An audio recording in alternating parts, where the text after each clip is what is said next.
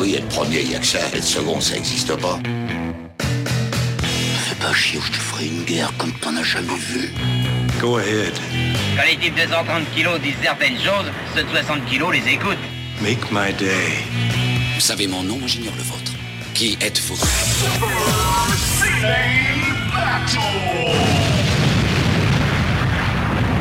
Le second, c'est un con. Super Ciné Battle, c'est le podcast où nous établissons le classement ultime du cinéma. Nous prenons vos listes de films que vous nous adressez pour les classer, du meilleur au pire afin d'obtenir LA liste ultime. Ceci est notre épisode 186. Et de l'autre côté du poste, j'ai le fan numéro un de Spider, le personnage charismatique euh, de Avatar, euh, la voix de l'eau, n'est-ce pas? Oui, bah écoute, moi j'étais abasourdi euh, en, en apprenant le- cette histoire de pagne numérique. Donc, T'as vu, hein euh, ouais. Ah, Ça, ça vient de, de l'épisode d'After Eight qu'on a enregistré. Exactement, exactement. Dernier épisode, euh, voilà, le- notre bilan de- des blockbusters euh, bah, 2022, du coup, puisque nous avons changé d'année. Bonne année, d'ailleurs, tiens. en Bonne fait. année, meilleurs vœux. C'est le premier épisode qu'on enregistre, euh, parce qu'on avait enregistré juste avant la, la C'est fin de ça. l'année la dernière fois. Enregistré et diffusé juste avant, voilà. Et puis euh, voilà, Bah, donc premier, oui, bah, bonne année tout le monde. Meilleurs vœux à tous et on, j'espère qu'on va vous accompagner euh, euh, tout au long de cette année avec chaleur et, et jovialité et en même temps vénéritude puisque c'est ton nouveau pseudo. Oui, oui, bah oui, oui, bah c'est tout à fait, tout à fait. J'ai, j'ai entendu dire qu'il y a déjà des appels à la grève et que euh, Exactement. je, suis- je exactement. suis sûr que tu en es. Et bah évidemment, je ne peux, tu vois, je, je pense que je, je, je pouvais pas choisir pseudo finalement plus français que Vénère et Herzog, tu vois. Je pense que c'est c'est mon état d'esprit. Tu sais quoi, moi, euh, je, je, je rentre dans le métro, moi je vois je vois juste objectivement l'état du l'état du service public et je me dis ça va être des années cruciales. Je Ah pense bah, je vraiment pense aussi, des, oui. des années charnières pour euh, le, le transport, mais aussi l'éducation, pour euh, La santé. pour la, la santé surtout. Et euh, Ah oui. voilà. Et puis tout- Oui, tous oui, les non, autres mais postes c'est- de, de importants et de culture. euh, Je pense que ça va être euh, des années vénères. Je, je pense aussi qu'on est parti Mm. sur une bonne séquence. oui, je pense aussi. Là, on est Alors rassurez-vous, en cas de en cas de reconfinement, on passera en mode hebdomadaire à nouveau. Mais on le souhaite pas. Pourquoi? Parce que mine de rien, on peut vous le dire, il y a l'épisode 200 qui a Oui, qui approche. qui approche, voilà, effectivement. Et ça nous arrangerait finalement d'avoir un peu de temps pour le préparer. Voilà. Si on peut faire euh, que ce soit le 200 et pas le 220, Voilà, parce que- ce serait mieux. bon, ou le 222, c'est pas mal. Mais on, on- on a quelques idées. On a des idées. On a des On idées. balance- voilà. On n'a pas de pétrole. On n'a pas de pétrole, mais on a des idées. Voilà. Ah, moi, c'est ce que je dis en général quand je vois les travaux euh, dans Paris. Je dis, ils ont creusé, ils creusent encore, mais ils ont toujours pas trouvé de pétrole. ouais, c'est ça. C'est une expression russe, hein. évidemment. Bah oui, évidemment. Et euh, bah écoute, comment comment tu vas toi? Bon, c'est l'émission de début d'année. Ça va, ça va. que et pour une fois, je vais le dire avant. euh, donc tu es Vénère Herzog sur Twitter et euh, tu as un livre en ce moment dans les Oui. Je l'ai vu. Je l'ai vu. euh, Je suis passé à chez Album. Il était euh, presque tête de gondole. Eh bah oui, oui, oui, voilà, voilà. Et bah écoute, oui, oui, tout à fait. Euh, euh, livre sur sur David Fincher qui qui, qui est sorti. Un, un livre ou un très très bon qu'elle porte, hein, vu le, le, le volume, le poids et le, le nombre de pages. C'est incroyable. Hein, euh, Je- honnêtement, oui, je sais pas ce qui s'est je passé. suis- Non mais qu'est-ce qui s'est passé? C'est c'est qu'est-ce qui euh, bah, après. L'enthousiasme, je ne sais pas. Comme disait Pouillot, avec qui j'étais, et un ami commun, euh, on était ensemble à l'album, et un ami commun de passage en France. Et on a eu ensemble, et on a vu le, le, le paquet, en plus très bien illustré. Bah oui, oui. Bah j'espère, oui, oui. Mm. Et euh, non, mais vraiment, c'est c'est très impressionnant le, le, le, le, le volume, quoi. C'est vraiment ça. Vote what she said. Mm. Bah, S'il y avait un moment où voilà, que fallait tu le placer, c'était là. c'est ça. Euh, non, non, mais alors par contre, tu parles de, de, parles de promo, mais euh, au, au mois de mars, pour nos. Parce que d'habitude, on, on l'a fait euh, À la fin. à, à deux heures quand on est épuisé. Voilà, et quand tout, plus personne on- écoute. on- plus personne écoute. Là, exceptionnellement, on fait ça d'avant. Non, non, mais pour, pour- promo, au, au mois de mars, je, je fais une séance de dédicace slash diffusion euh, commune sur Lyon avec, euh, avec Marvin, où il vient présenter son, son torchon et moi je viens présenter mon bouquin. Euh, voilà, et ce sera l'occasion justement, on fera un match de MMA sur scène, euh, Mm, puis- d'accord. puisque c'est c'est ce que les gens veulent finalement. Est-ce que, est-ce que ça va pas le dégoûter qu'il y ait autant de gens pour toi Parce qu'il va bien voir que. ah bah oui, non mais je, je pense, je pense, que- je pense qu'il va, que- il va être live. Tu sais, les gens vont regarder, mais c'est qui ce type? C'est le vigile, tu sais? Hum. Parce que tu sais, il a une tête comme ça, un peu agressive, tu sais. euh, Ouais. Euh, je pense que si vous êtes team RPU, vous arrivez, vous faites RPU, RPU. non, bah écoute, euh, t'écoutes- tu choisis tes amis. hein, voilà, je sais pas tu. Ou est-ce que c'est le destin qui est choisi pour moi? Je ne sais pas. Tu sais Est-ce que c'est C'est pas vrai. une sorte de retour de karma? Tu sais, j'ai dû faire vraiment un truc dégueulasse dans une autre vie. Et aujourd'hui, on m'impose Marvin Montes dans, dans celle-là. Dans celle-là, tu vois, il y a un truc comme ça. c'est- Est-ce que tu peux dire euh, quand ça a lieu euh, alors, je pourrais te dire quand ça a lieu. Le problème, c'est que j'ai une mémoire de poisson rouge en ce moment. J'ai Putain, pas- mais j'ai la pas- bonne promo, putain. Euh, non, alors attends, si, si, je vais, je vais trouver meuble. Alors, table, chaise, euh, voilà, tabouret. C'est nul, nul, nul. Ah, quoi, je, je meuble la conversation. Qu'est-ce que tu veux? D'accord, écoute, j'ai bien compris. C'est C'est, c'est- c'est gé- c'est Tu veux génial. que je te dise en attendant? Dis-moi En tout. attendant, mais j'ai- on a lancé un projet avec euh, avec Pouillot et Greg. Ouais, mais je crois que tout le monde s'en bat la race en fait. Bon, bon, écoute. ça s'appelle euh, Sumimasen Turbo. Soumis ma scène. J'ai ouï dire, j'ai ouï dire qu'il y avait des gens euh, qui avaient été intéressés par le, le- la diffusion du premier épisode. Enfin, c'est même pas un premier épisode, c'est un épisode zéro en fait. C'est un épisode zéro en live qu'on a fait. Euh, et on a vraiment eu beaucoup d'audience alors que finalement on a très peu de relais dans les médias. Bizarrement, euh, le site de référence de jeux vidéo n'en a pas parlé. Oui, oui, c'est bizarre. Oui, oui. C'est con, je sais pas pourquoi. Mais écoute, euh, c'est la vie, c'est la vie. En tout cas, même sans relais médias, puisque les seuls relais médias, euh, c'est un peu nous. Et encore, je ne ouais, vais pas c'est- ni dans After Eight ni dans Super Ciné Battle. Bravo, bravo. Daniel. Je m'applaudis tout seul là. Bravo Daniel. Je fais des, Voilà la gueule du relais hein, média, c'est pas pour synchroniser. C'est juste, c'est moi je m'applaudis tout seul. Et donc, euh, ouais, voilà, on a fait ça vraiment tout seul. Et puis, euh, on a eu euh, l'aide d'Atomium, euh, qui est, qui va, qui est plutôt dans la région où tu vas, je crois. Et euh, donc voilà, on va, et il nous a, il nous a pas parrainé notre notre émission, mais sinon voilà, peu de relais, mais par contre euh, beaucoup de succès.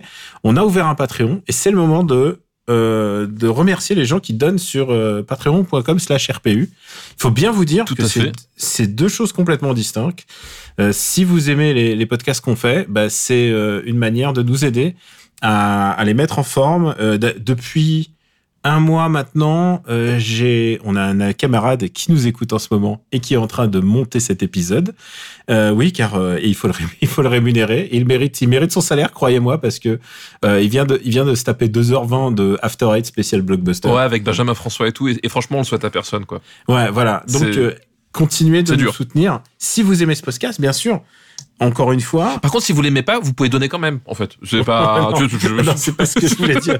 Bien sûr, ce que je veux répéter, bon, je le dis parce que c'est le début d'année. En général, je le dis, tout le monde le sait, je le dis à la fin. Ça fait partie maintenant du gag. Mais là, pour une fois, j'arrive à le dire. Tous les 20 épisodes, j'arrive à le dire au début. Voilà, c'est ça. Il, faut, il faut juste écouter le bon épisode, en fait. Voilà. Et honnêtement, tous les 5 épisodes, je le dis même pas.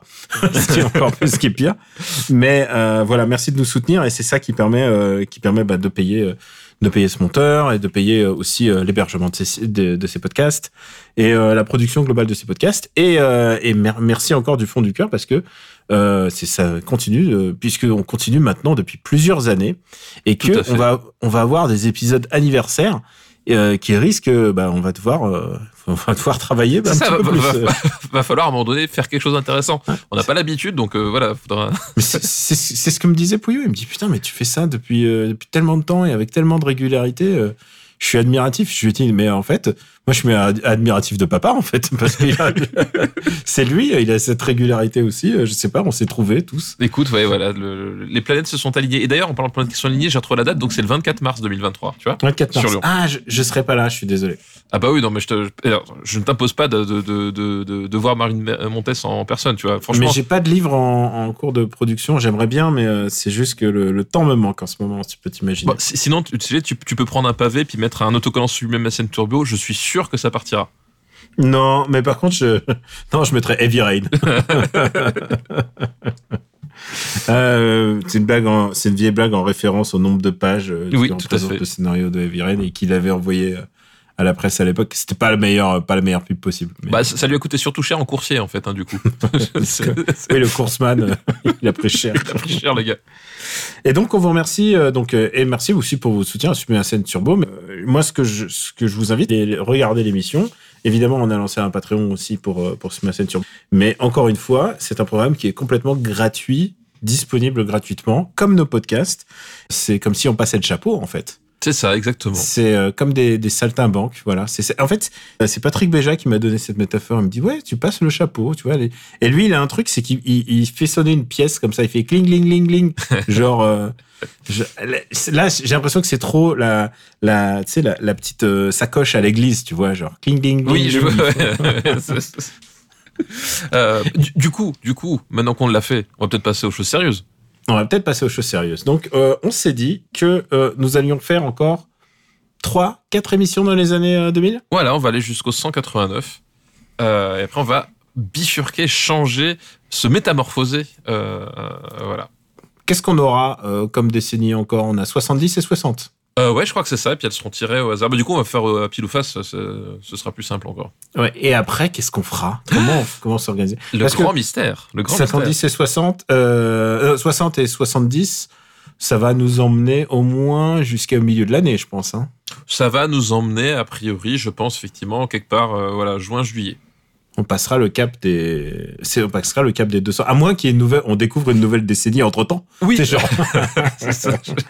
Et Une Combien faille, de- tu sais. combien de jours reste-t-il avant Oh non. Pourquoi Si, tu fais ça Tu sais pourquoi? Parce qu'on pourra classer Moonfall. Oui, alors l'avantage, c'est que j'ai déjà vu, donc finalement, ça ne me dérange pas. Tu sais quoi? J'ai repensé à Moonfall. J'ai réécouté le How Did This Get Made. Et effectivement, en fait, c'est du génie pur, en fait. C'est si con que c'est génial. Oui, oui, c'est une façon de voir les choses, on va dire. C'est du stoner, euh, stoner euh, destruction porn. C'est con, c'est con qu'il n'y ait pas assez de destruction. C'est con qu'il y ait, pas assez de beaucoup de choses, finalement, hein, j'ai envie de Ouais. dire. Bon, si vous voulez nous entendre parler de Moonfall et de tous les autres blockbusters, c'est le dernier After Eight. On vous invite à l'écouter. Plus de deux heures de montage. Respectez le monteur qui a travaillé. Et nous, bah, on va passer, euh, on va passer à Super Ciné Battle. Bah, tout à fait. à. Est-ce que tu peux nous résumer ce qui s'est passé au 185 Alors, je ne sais pas, j'étais pas là. Ah si, j'étais là Ah merde Tes excuses de prof. vraiment. Ouais, c'est- Ah, alors, euh, je t'ai fait exprès la faute au tableau. Hein. oui, ouais, ça, ça marche bien quand même. Ça, ça- bah, ap- après un certain âge, ça marche moins bien, mais... euh, Tu le fais encore? Bah non, parce que j'ai plus de classe. Donc, euh, si tu veux, ça, ça va être compliqué dans mon bureau. En fait, je peux le faire, mais comme j'ai pas d'auditoire, ça tombe un tout petit peu à plat. Tu vois, c'est, c'est- je, suis, juste là tout seul avec ma faute. Donc, c'est, c'est un peu dommage.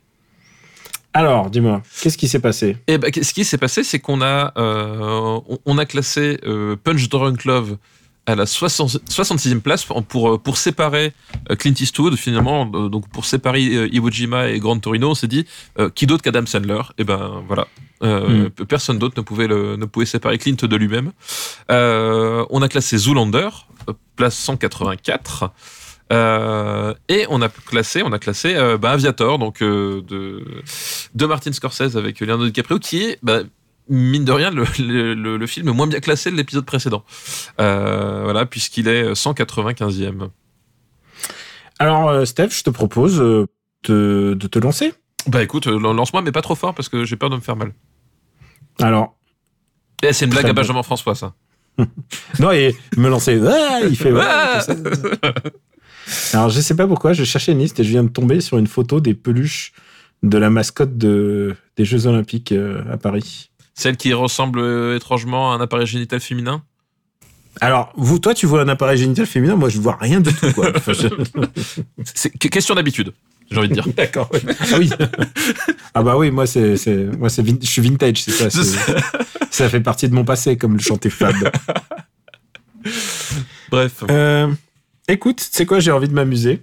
Et je vais rajouter sans doute un devoir de vacances, à moins que tu me surprennes. C'est possible que tu me surprennes. Ah mais attends, moi je suis Mais- surprenant. C'est mon deuxième prénom surprenant. Ah ouais. Bon, bah. Stéphane euh, Surprenant Boulet. Bah oui, mes, mes Stéphane parents étaient- Surprenant Boulet.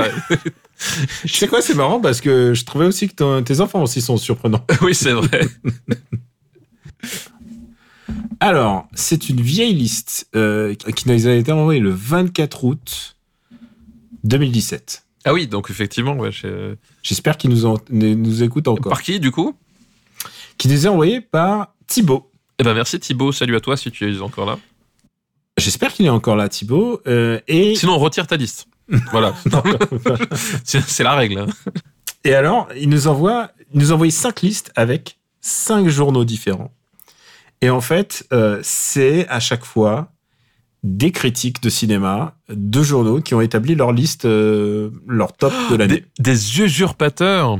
Alors, Faut, faut- dire- non, mais faut dire, faut dire qu'effectivement, on est les, on est les seuls à avoir la licence officielle de classage de films. Tous les autres, tous les autres sont des, sont des, sont, sont, sont des rigolos. Voilà. c'est des alterlistes. Oui, c'est des alterlistes, effectivement. Alors, C'est si vous voulez vous voiler à la face, vous avez ces listes.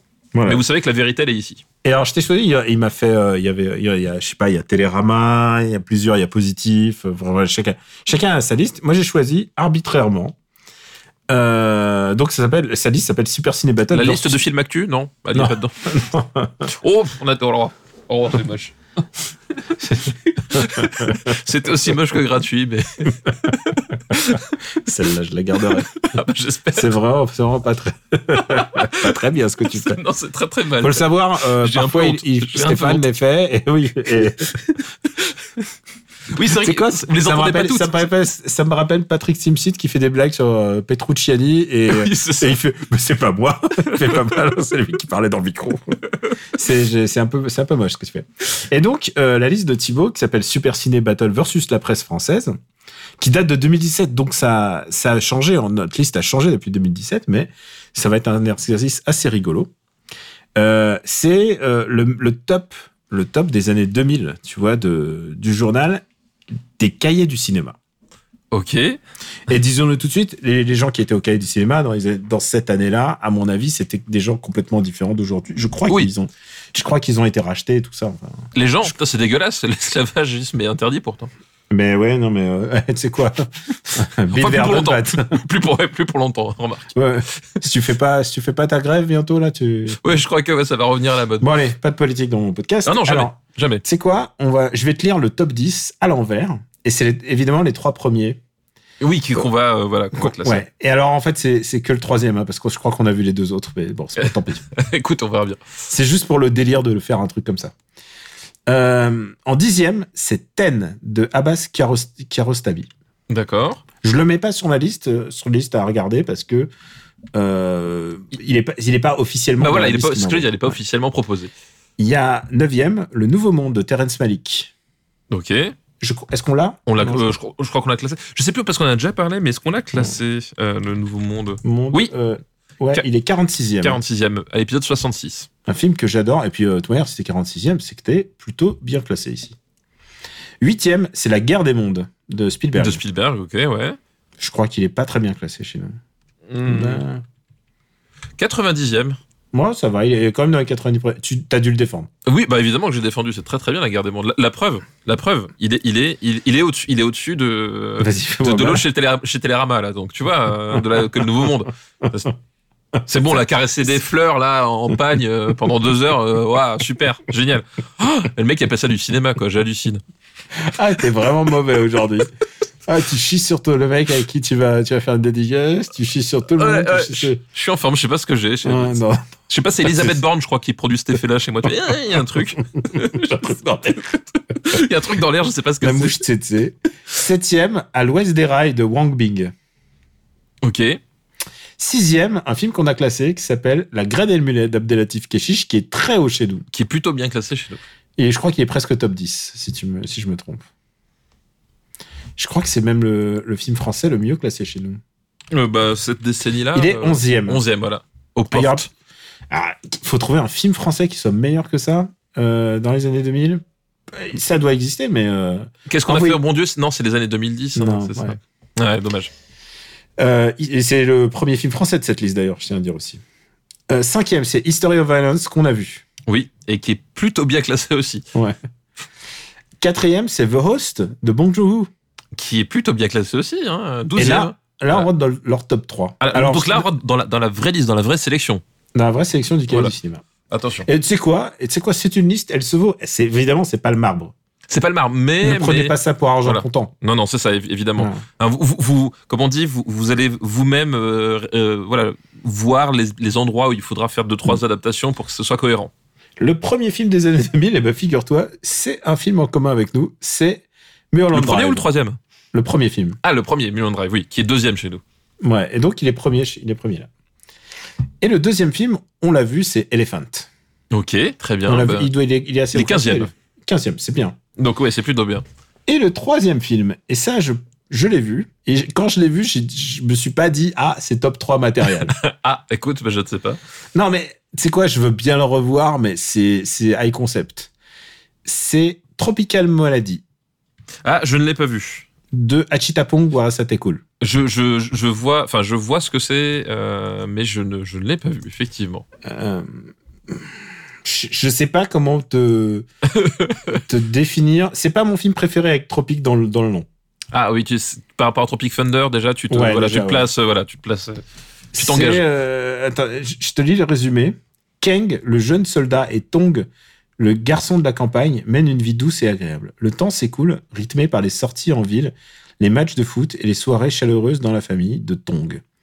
Un jour, alors que les vaches de la région sont égorgées par un animal sauvage, Disparaît. Une légende dit qu'un homme peut être transformé en créature sauvage. Kang va se rendre seul dans, la, dans le cœur de la jungle tropicale où le mythe rejoint souvent la réalité. D'accord, donc c'est, euh, c'est, Black Panther en fait. C'est alors c'est c'est- quoi? Moi je l'ai vu à l'époque j'y suis allé un peu genre ah tiens un film euh, un film thaïlandais. Et je, je suis allé sans connaître euh, Achitapong c'était cool sa réputation et je suis pas allé en plus en me disant ah c'est le grand réalisateur qui va avoir une palme d'or un, un peu après.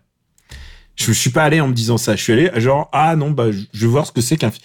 Et il y a quelqu'un qui m'avait dit c'est un peu comme du Ghibli mais mais, Mais pas peu- pareil. mais un peu sous drogue. Et c'est vrai que moi, je pense que il y a des scènes où tu vois les, tu sais, des, des, des yokai presque, tu vois, mais genre où il se passe rien, tu vois juste des yeux rouges dans le noir. Enfin, c'est très bizarre.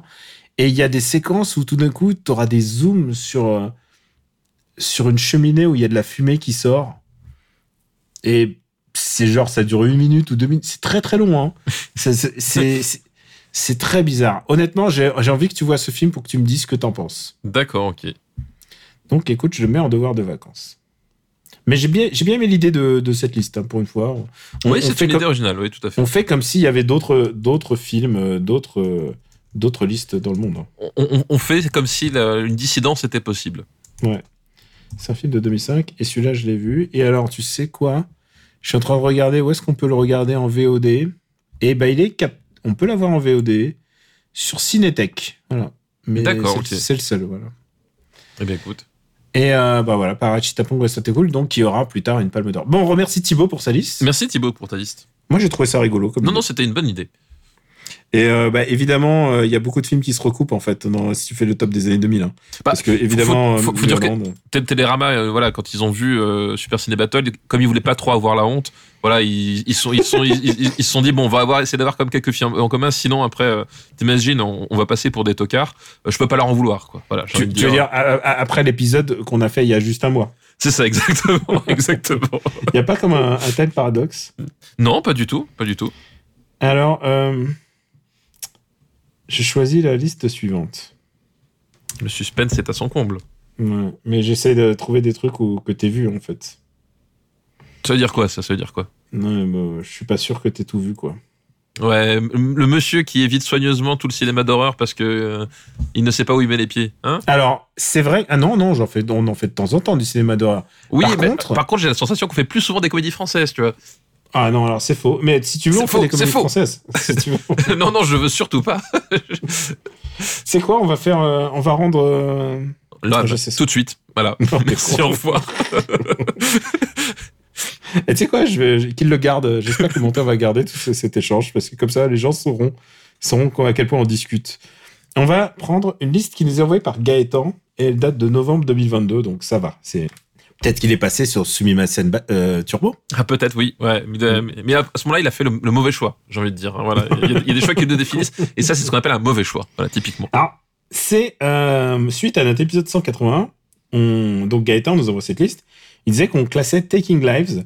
On disait que c'était pas le meilleur film d'Angelina Jolie. Il essaie de trouver pire, c'est ça? Et là, maintenant, il fait quel est donc le meilleur film d'Angelina Jolie? D'accord. Et bah, donc, très, très on, va rendre, thématique. on va rendre hommage à cette, à cette actrice qui a quand même compté dans les années 2000. Ah oui, oui, bah, bien sûr. Ouais. Et le premier film de cette liste, c'est. Alors, Wanted est 264e chez Oui, nous. qu'on avait, qu'on avait déjà classé. C'est quoi? Un jour, je pense qu'il y aura des gens qui vont faire des, des think pieces et des vidéos pour réhabiliter Wanted. Ah, bah, c'est, c'est, c'est sûr, c'est, c'est, euh, c'est, c'est- c'est sûr et Je certain, sais quoi, à chaque film charcuté, à chaque film claqué par terre, Il y a toujours des gens pour faire. Oui. Ah, putain. T'es pas à l'abri de, voilà, de tomber sur le, sur le truc. Flubber. Ah putain. Arsène Lupin avec. euh, pas le pas la série, hein, bien sûr. hein, le- oui, non, bien sûr, on, on parle du, du chef-d'œuvre avec Romain Duris. Hmm. Premier film donc, c'est Lara Croft Tomb Raider. Lara Croft Tomb Raider, et oui, et c'est là, c'est là, le tout début des années 2000, hein, dans mon souvenir, c'est quoi, c'est genre C'est 2001 hein 2001. Ouais, c'est 2001. ça, ouais. Euh, Lara Croft Tomb, Ra- Tomb Raider, donc de euh, Simon West. Euh, Ah, c'était Simon West. eh oui, c'est Simon West. Euh, donc le, le, le type qui avait fait Les ailes de l'enfer, qu'on aime beaucoup quand même. Euh, Con Air. Con Air, Et qui, et qui a fait malheureusement Expandables 2. qui a fait Expandables 2, voilà, dont on avait parlé, qu'on aime un peu moins. voilà. Mais tu sais quoi, tu peux pas être, euh, tu peux pas être au sommet tout le temps. Non, non, non, non, non. Mais alors surtout, Et surtout- ce, fi- et ce film, sur ce film va le prouver. hein. voilà, et surtout quand ton sommet c'est les ailes d'enfer, c'est pas non plus l'Everest, quoi. Ce que je veux dire, c'est Mm. t'es quand même au niveau des Bauges, euh, tu vois, un truc comme ça, c'est voilà, c'est pas non plus des très très hauts sommets. Euh, Peut-être même les Vosges à ce, à ce stade-là. Euh, ou voir le massif armoricain, à choisir. Enfin bref. Euh, Putain, mais tu veux vraiment nous mettre mal avec tout le monde. c'est ça, je, moi, je tacle tout le monde. je tacle tout le monde. Euh, tu sais qu'il y a des sites d'escalade dans le massif armoricain, ça me fait toujours rire. Euh, bref, tout ça pour dire. mais mais qu'est-ce qui t'arrive? Mais qu'est-ce qui t'arrive, Stéphane? J'ai en envie d'en découdre, j'ai envie d'en découdre, tu vois. Moi, les, moi, ça, les Normands, tu vois, je, je les trouve mous, alors je vais essayer de les provoquer. Voilà, c'est tout ce que je suis dire. normand, mec. Ah bon? Mais j'ai passé euh, une grande partie de mon enfance en Normandie. Ah, ça explique beaucoup de choses. Mais le pays, pays de Bray, mec. Ouais, oui, le pays de Brest, c'est ça Non? Non, le pays de Bray. C'est Comme les à- chèvres. C'est à côté du pays de Caux. Comme François. Le- Non, oh mais non. le pays de Caux, c'est CAUX, putain. Allez. Ah, je me fatigue moi-même, c'est ouf. Mais non, mais, non, mais surtout, surtout, t'as bu, en fait. C'est pas possible. Non, mais peut-être c'est ça que le problème déjà en fait. bu avant une émission? Non, mais euh, je pense que c'est peut-être parce que je suis sobre qu'il y a un problème, tu vois. Je crois, je crois que c'est ça en fait. Donc, euh, Tomb Raider, donc c'est une licence de jeu vidéo. Oui. Et Dieu seul sait qu'on adore le jeu vidéo au cinéma et en série télé. ah Il oui, y en a une qui arrive bientôt. mais on Euh, pourra pas la voir, c'est dommage. On pourra pas la voir, mais en même temps, tu l'as déjà vu. Oui, quelque part. Parce, parce que si t'as vu le jeu, c'est genre. A c'est a priori, screen- c'est du copier-coller, ouais. Il paraît que c'est screen to screen, quoi. Donc on verra bien. Ouais. Donc, euh, des, des génies se sont réunis. euh, les, auteurs de Mortal Kombat Annihilation, ils ont, ils ont fait le script de, de, de ce superbe. De, ce- de, ce- de cette. C'est basé sur le personnage de Lara Croft, qui, on va le dire, a connu une évolution. euh, elle, elle était juste un peu exploratrice, euh, tueuse de dinosaures, et au fur et à mesure, on lui a, on lui a donné des choses à faire, en fait. Oui, euh, On voilà. lui a donné de l'épaisseur. Et, et dans, les, dans, les, dans les derniers jeux, c'est devenu ca- carrément euh, euh, une, une machine à génocide, en fait, puisque euh, elle étrangle le- de- de- des gens par paquet de 60 euh, à longueur de jeu. Alors ça c'est un vrai truc hein, parce que j'ai moi j'ai joué au dernier jeu, aux plusieurs de derniers jeux et c'est quand même intéressant parce qu'à la fois tu dégommes des gens mais genre des, des, des dizaines et des dizaines de mecs, mais en même temps euh, mais en même temps il y a un côté torture porn de Ah oui, l'héroïne oui. assez incroyable. Oui, oui, oui. D'ailleurs qu'on retrouve aussi dans euh, Last of Us dont on parlait, euh, dont on évoquait tout Oui, à l'heure. mais, mais Last of Us, disons que t'as as quand même as tout un contexte euh, post-apocalyptique machin qui fait que et là c'est vrai qu'il y a un, dans le reboot de Tomb Raider il y, avait, il y a eu un truc qui était assez assez bizarre, c'est effectivement cette, cette cette volonté de d'être dans le cracra pour pour une licence qui à la base était pas du tout sur ce sur ce genre de modalité quoi. Et euh, bon, bah, et, et du coup, euh, est arrivé ce film. euh, euh, je sais même plus ce qui, je sais, connais même plus l'histoire. Je sais juste que euh, John Voight, donc son père dans la vie, le père de, dans dans Angelina Angelina Jolie, ouais. Joue le père de Lara Croft. Voilà, joue le père de Lara Croft parce qu'effectivement voilà Lara Croft donc dans le jeu puis là aussi c'est une héritière euh, euh, une héritière anglaise qui en gros euh, te trompe le temps en, parcourant le monde pour claquer son ses livres sterling et elle a une passion pour une forme d'archéologie qui consiste généralement à tuer des animaux en, voie de disparition et à piller des, des tombes d'où le nom d'ailleurs et là, du coup, c'est tout un, c'est, à la poursuite d'un artefact euh, par les par les Illuminati. Euh, voilà, elle va faire le, le tour du monde avec une euh, une mollesse assez euh, assez confondante, on va dire, parce qu'il faut bien dire que le, le ce Tomb Raider de, de Simon West, c'est ni un bon film d'action, ni un bon film d'aventure, euh, ni Ni un bon film de Lara Croft en fait. voilà, c'est bien un bon film de Lara Croft, ni même un bon film de Angelina Jolie. C'est-à-dire que globalement, euh, voilà, c'est un film où tout tombe à plat. Alors, il y a en plus euh, le- le- l'esthétique de l'esthétique du film, euh, voilà, qui, qui est euh, donc début des années 2000, fin des années 90, où ils sont sur un où, où ils sont sur un truc pseudo techno qui est d'autant plus à leur à leur sens Ah oui, il y a une- il y, a une scène de boîte de nuit, il me semble, dans celui-là. Euh, Peut-être, oui. Alors je me souviens plus de la scène de bonne nuit, mais mais je me Non, mais souviens tu sais, genre un peu de bar ou je sais plus quoi. a- Ouais, c'est je- que. En fait, je les confonds un peu tous les deux parce qu'il y en a deux, en fait. Euh, oui, bah, il y, a- y Ouais. eu- il y a eu une suite effectivement qui est arrivée. Alors c'était plus Simon West, c'était Yann de Bont euh, Mm. qui a fait la, la suite. C'était- Je crois que c'était deux ans après. Dommage. Euh, voilà et euh, il y, a- voilà il y a tout un aspect technotoc en fait qui qui fonctionne pas du tout avec des des, des, des, des fonds verts claqués, des décors un peu pourris et voilà encore une fois une comment ça s'appelle une une euh, confection euh, globale qui euh, quand même pue la défaite à, peu près à, à tous les niveaux Mm. quoi. Et encore, on a échappé, je pense, à beaucoup de choses, puisque, en fait, le- les, les scripts originaux mais, mettaient en valeur la, la poitrine de Lara Croft, puisque c'est ça, en fait, pour. euh, faut pas oublier que les auteurs de ce film, je précise bien, sont des auteurs, hein, c'est pas des autrices. Et je pense que Angelina Jolie, c'est pas qu'elle avait pas son mot à dire, mais justement, elle a Ah oui, toujours dit que Voilà, elle a, elle a toujours dit que c'est dommage que euh, euh, on ait perdu euh, dans ce film-là la sexualité, euh, la sexualisation de Lara Croft. Moi, je j'ai pas de j'ai pas d'affect avec euh, Lara Croft en tant que en tant que telle. Tu vois, pour moi, c'est comme quand je regarde Uncharted.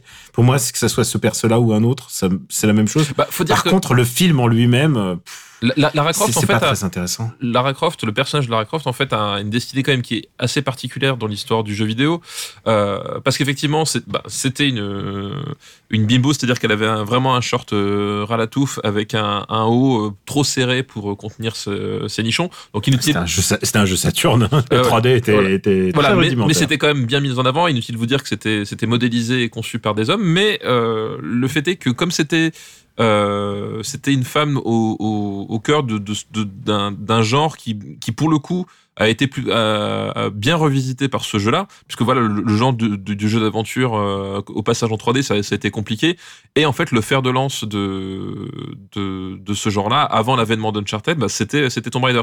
Et en fait le le, le fait que, que le jeu et le personnage et cette position un petit peu, un petit peu de, de point de bascule, un peu, un, peu pionnier euh, à, à- à sa façon, fait que finalement c'est devenu une, espèce de, de repère d'identification aussi pour les joueuses. C'est-à-dire que d'un seul coup, effectivement, on avait un, un, un personnage ben, qui, en dehors de son accoutrement, finalement, avait euh, le, quasiment les mêmes propriétés que les personnages masculins dans, dans, dans les jeux d'action et d'aventure. Et donc du coup, ça, ça, ça a permis, malgré les, le, le- le- voilà le- le- la vision très euh, très sexualisée de- du, du, du personnage, ça a permis aussi aux joueuses de pouvoir s'identifier, d'avoir un relais d'identification. Et après, du coup, le- le- pendant toute l'ère PlayStation, le, le- le- personnage en fait a, a, navigué dans cette espèce de truc ambiguïté, c'est-à-dire que euh, il y avait des, des fausses couvertures pour Playboy, mais en même temps, euh, il y avait des euh, il y avait des couvertures pour des véritables magazines. Euh, Il y avait des vraies actrices qui avaient été engagées pour, voilà pour et jouer euh, Lara Croft, au moins en tant que image girl, comme on dit au Japon.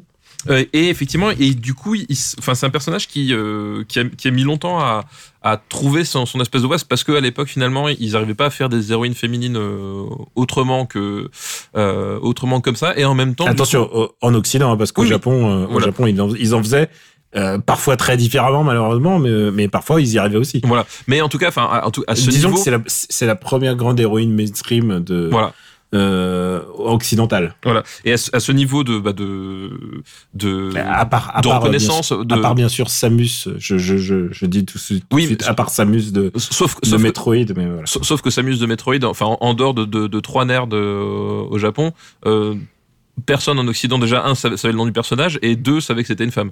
Donc tu À l'époque, non, oui, pas à l'époque, oui, de, oui, à oui. l'époque de Metroid 1, ouais, c'est sûr. non mais c'est- ça, ça a été redécouvert vachement plus tard en fait. Hmm. Euh, voilà, Lara Croft a quand même eu un statut qui est très, qui est très très particulier. Euh, voilà, à tel point que même quand tu connaissais pas, quand t'avais pas joué au jeu, le, le nom de Lara Croft finissait par évoquer quel- quelque Mm. chose malgré tout quoi.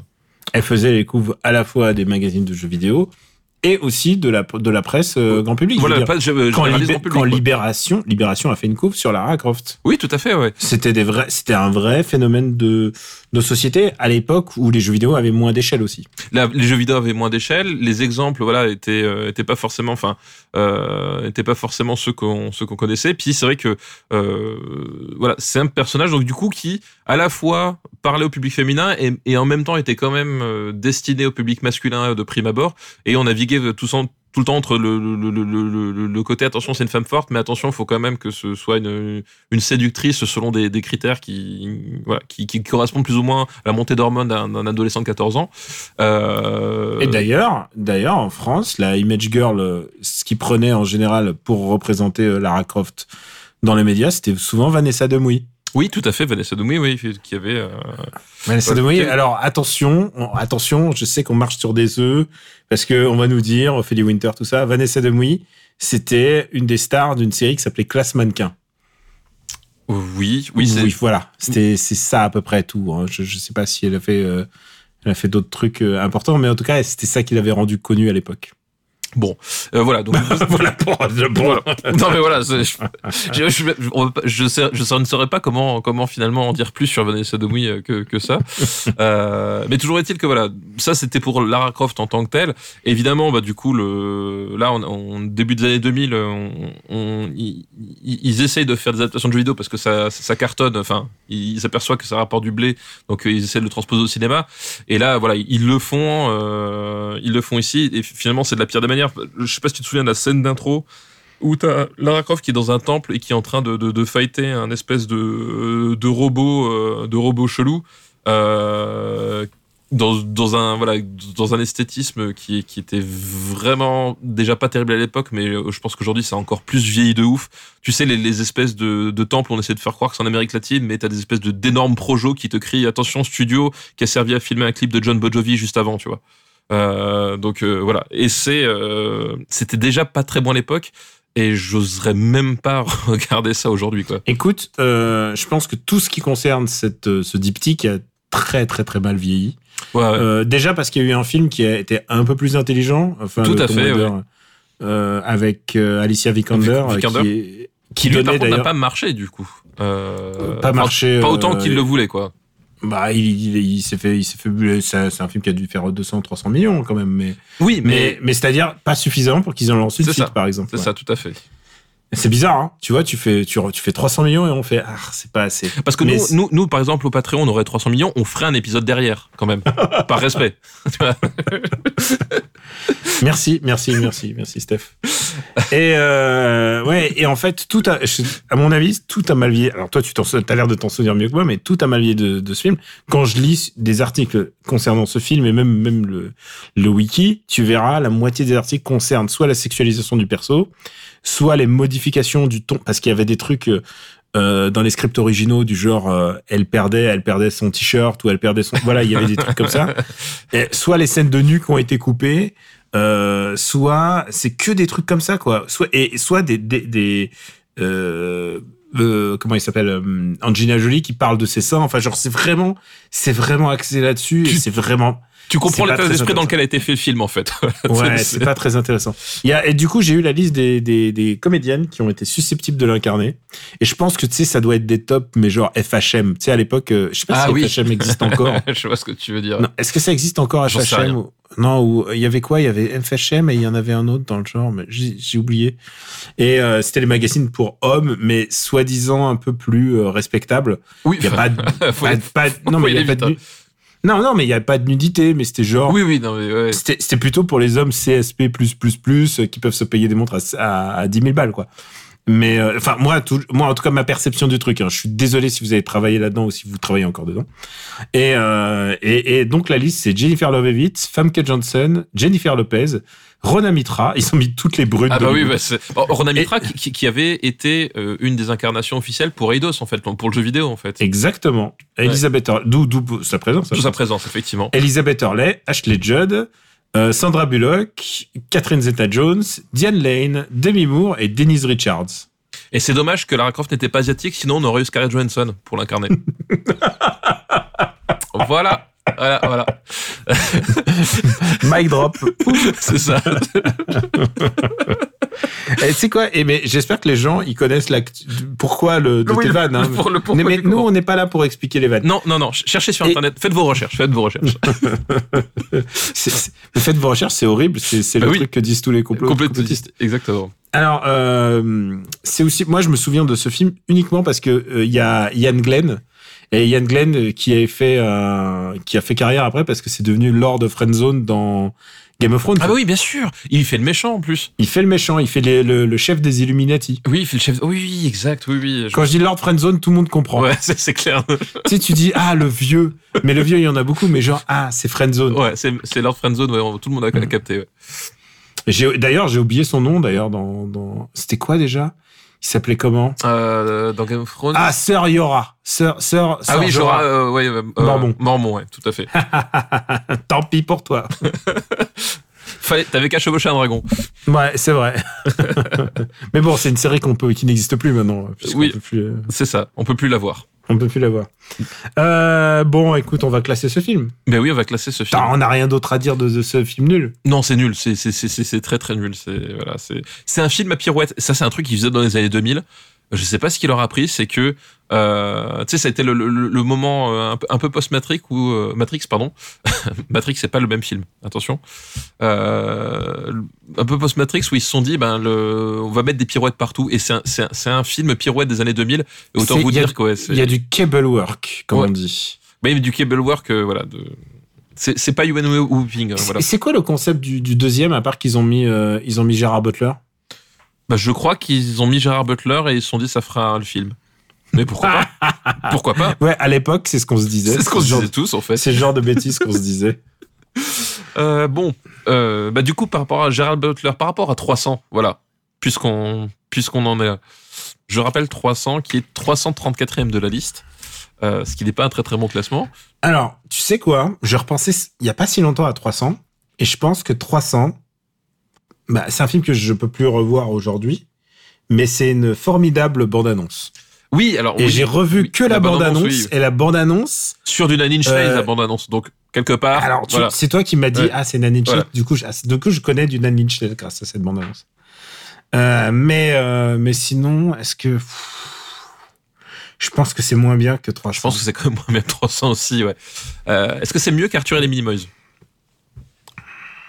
Ouais. Ouais, hein, quand même. Euh, Ouais, faut pas déconner. Je pense que c'est mieux que ces serpents dans l'avion. euh, Je pense que c'est moins bien que la buzz. ouais, je suis d'accord entre la buzz et des serpents dans l'avion. Et il y a pas Alphonse Brown. hein, Non, bah oui, mais non, mais tout à fait, tout à fait. Et c'est un argument parfaitement Alors, recevable que vous pouvez quoi, utiliser chez Tom- vous, d'ailleurs. Hein, voilà. Tomb Raider de point. euh, Tomb Raider. Tomb Raider, je crois que ça s'appelle juste Tomb, Tomb, Tomb Raider. Tomb Raider. Tomb Raider. Tomb Raider. Lara Croft. D'ailleurs, il- il- Alors, en France, il a été rebaptisé, maintenant il s'appelle Tomb Twix, du coup. C'est dommage. Alors c'est une blague de encore de très haut vol. de très haut vol et, et je pense de vieux. Parce que je suis pas sûr que. Voilà. Le deuxième, je pense que tu l'as vu. Pas de devoir de vacances. Deuxième film de la liste, donc de Gaëtan. C'est Mr. and Mrs. Smith. Donc, ça, c'est un film qui a été monté sur le principe de on a les deux personnes les plus hot de la Terre qui sont en couple, à savoir Brad Pitt et Angelina Jolie, si on faisait un film autour de cette idée-là. Et sachez-le, les enfants, si vous devenir scénariste, développer un film autour de cette simple idée, ça ne suffit pas toujours. Mais ça suffit même pas pour parce que t'as des gens beaux en fait. Parce que comment il s'appelle le film avec Johnny Depp là, The Tourist? Ah, euh, oui, bah, The Tourist. Tu vois, ça suffit pas. Et en fait, l'idée que Mr. et Mrs. Smith, c'est qu'ils sont tous les deux agents secrets. voilà, mais il l'ignore. Et non, et que leur mariage tourne mal. Ouais. Mais en fait, Non, pas agents secrets, ils sont, même, euh, ils sont tueurs à gages, je crois que c'est ça le truc. ils sont tueurs à gages, Ouais, oui, c'est ouais. vrai. Euh, Mais ils travaillent séparément et l'un contre l'autre. c'est ça, fait. voilà, exactement. Est-ce qu'ils qu'ils savent que l'un et l'autre sont des agents secrets Et, alors, il, me, Je crois que c'est. Il me semble pas et qu'ils ils le, le ils le découvre en fait. Voilà. Il- Parce qu'on leur dit, évidemment, ah putain, je devrais être scénariste. Euh, on leur dit, il faut que tu tues l'autre et en fait, ils se découvrent que c'est. l'autre. Voilà. Mais c'est ça le truc, c'est qu'en fait, ils, ils ne le savent pas au départ et ils, ils le découvrent. Euh, ils le découvrent. Et en fait, le, le, le truc, c'est que euh, c'est un très mauvais film de tueur à gages. Euh, c'est pas une bonne comédie romantique. Euh, enfin, il- vraiment, c'est un film. Oui, parce que, parce que ça finit comme une comédie romantique. Bah oui, parce que c'est ça. Ils- leur, ils- leur ils se mariage, en leur mariage est sauvé, ils se redécouvrent Voilà. et ils font des trucs à deux. Ils font des trucs à deux. Et, euh, et c'est euh, et c'est pareil, ça fait partie de ces de ces films d'action des années 2000 complètement claqués au sol où euh, où les types essayent de faire de l'action mais sans que ce soit trop euh, trop perturbant, trop euh, euh, trop nerveux quoi que ce soit. C'est vraiment de, de l'action de pantoufle en fait. Euh, donc on essaye de jouer sur le, le charme de Brad Pitt et Angelina Jolie. Mais euh, mais en fait le, enfin les personnages ils existent pas vraiment. Enfin tu sais tu, vois vraiment tu sens vraiment la, la, mascarade. Je, sais même pas si eux ils croyaient quand ils quand ils filmaient le truc. Enfin je trouve que le- toutes leurs scènes sonnent euh, sonnent faux euh, enfin voilà il y a un truc euh, Mais déjà, déjà, on trouve le Brad Pitt cabotineur de. Oui. comment il s'appelle du, du train oui, de là, le- Bullet Train oui oui tout à fait oui Train. Il est déjà, il est déjà, il est déjà en train de travailler bah, sa persona. Oui, il est déjà puis, puis bah, même de toute façon, c'est un truc. Enfin, Brad Pitt a toujours eu un talent comique euh, euh, un peu cabotineur, euh, agaçant comme ça. Enfin, tu vois, le Fincher l'a bien compris dans un certain film de la toute fin des années 90. euh, Même, même Thelma et Louise, hein, j'ai envie de te dire, Voilà, il cabotinait aussi. Voilà, il, il- il- il a un vrai talent. Enfin, je trouve qu'il a un vrai talent Et puis, comique. puis il est méga beau. ça, ça aide aussi. Ça aide aussi un petit peu, voilà. Mais bon, là, là, c'est au service d'une écriture qui, qui est très, très, très plate, au service de scènes d'action qui sont, qui sont vraiment, c'est vraiment sans intérêt, et voilà. Et puis, euh, enfin, le, film, en fait, au moment où tu lis le titre, tu sais où est-ce qu'il va aller. Enfin, je veux dire, il y a, il y a vraiment aucune forme de surprise, à tel point que même on, on, se retape les, les scènes de danse obligatoires, mais euh, pour le coup, ça fonctionne. Bah, tu prends par exemple True Lies, etc. Enfin, tu vois, je préfère voir 40 fois True Lies euh, sur, ce, sur cette histoire de, de couple qui se redécouvre à travers euh, euh, une excitation du, du meurtre, voilà, que, que ça, quoi. Où, euh, où c'est c'est euh, c'est vraiment gnangnan et plan-plan, quoi. C'est gnangnan, c'est plein Par contre, énorme carton. Alors, on n'a pas parlé du réalisateur, qui me semble important, puisqu'on on a déjà dit du bien de lui. C'est Oui, Doug Liman. Tout à fait, ouais, c'est vrai. Ouais, ouais, ouais. Doug Liman qui a quand même un gros carton dans sa life. À mon avis, euh, son, son chef-d'œuvre. Bah, la mémoire dans la peau, ouais.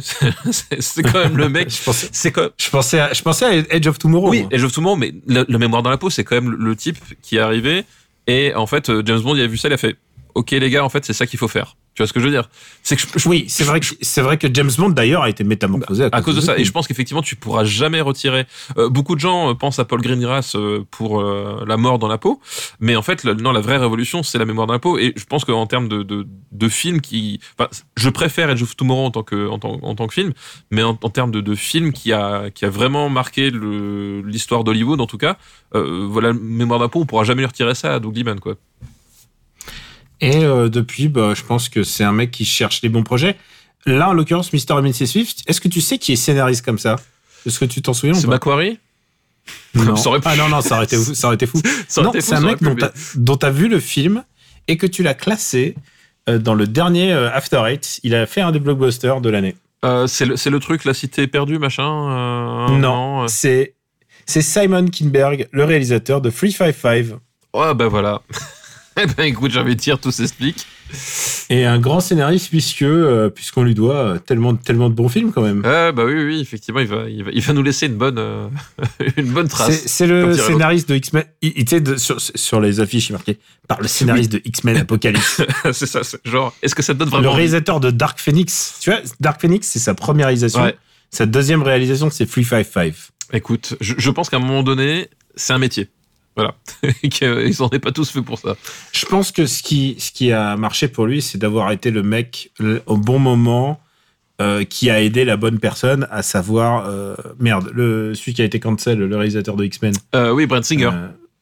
C'est le mec qui a été là, je pense que ouais, pour, quand X-Men Last Stand, Stand était en train de se faire, ils, étaient en, ils étaient en rade et tout, ils ont dit on a besoin d'un mec qui, qui sache écrire un peu les, les, les trucs de super-héros.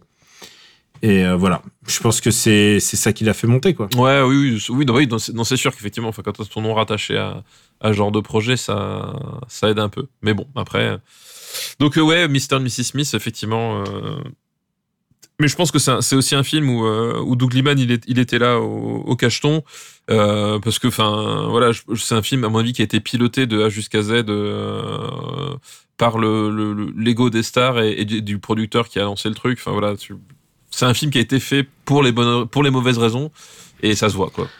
Est-ce que tu te souviens des méchants dans ce film-là? Euh, pas du tout. Pas du tout. Alors, euh, Alors là, il me non plus, mais il y a Adrien Brody, Adam Brody, pardon, D'accord. et Vince Vaughn. Ah oui, ok. Bah tu vois, je vois pas. On a aucun. Ça, c'est un vrai problème de. Je pense aussi de termes d'écriture, c'est que quand quand les méchants sont pas sont pas quand on se souvient pas des méchants et juste de la chorégraphie qu'ont les deux quand ils sont en train de se de de, de recharger leurs armes. Oui, c'est ça. parce que c'est ça en Oui. fait. C'est le seul truc dont je me souviens vraiment. c'est quand ils mettent une oreillette, et ils sont dans leur base, et ils sont tous chacun de leur côté, et ils sont en train de faire cric, cric, cric, avec des armes. C'est un peu du, du gun porn. Et, et après, voilà, c'est euh, c'est pas très intéressant. Non, c'est pas très intéressant, tout à fait.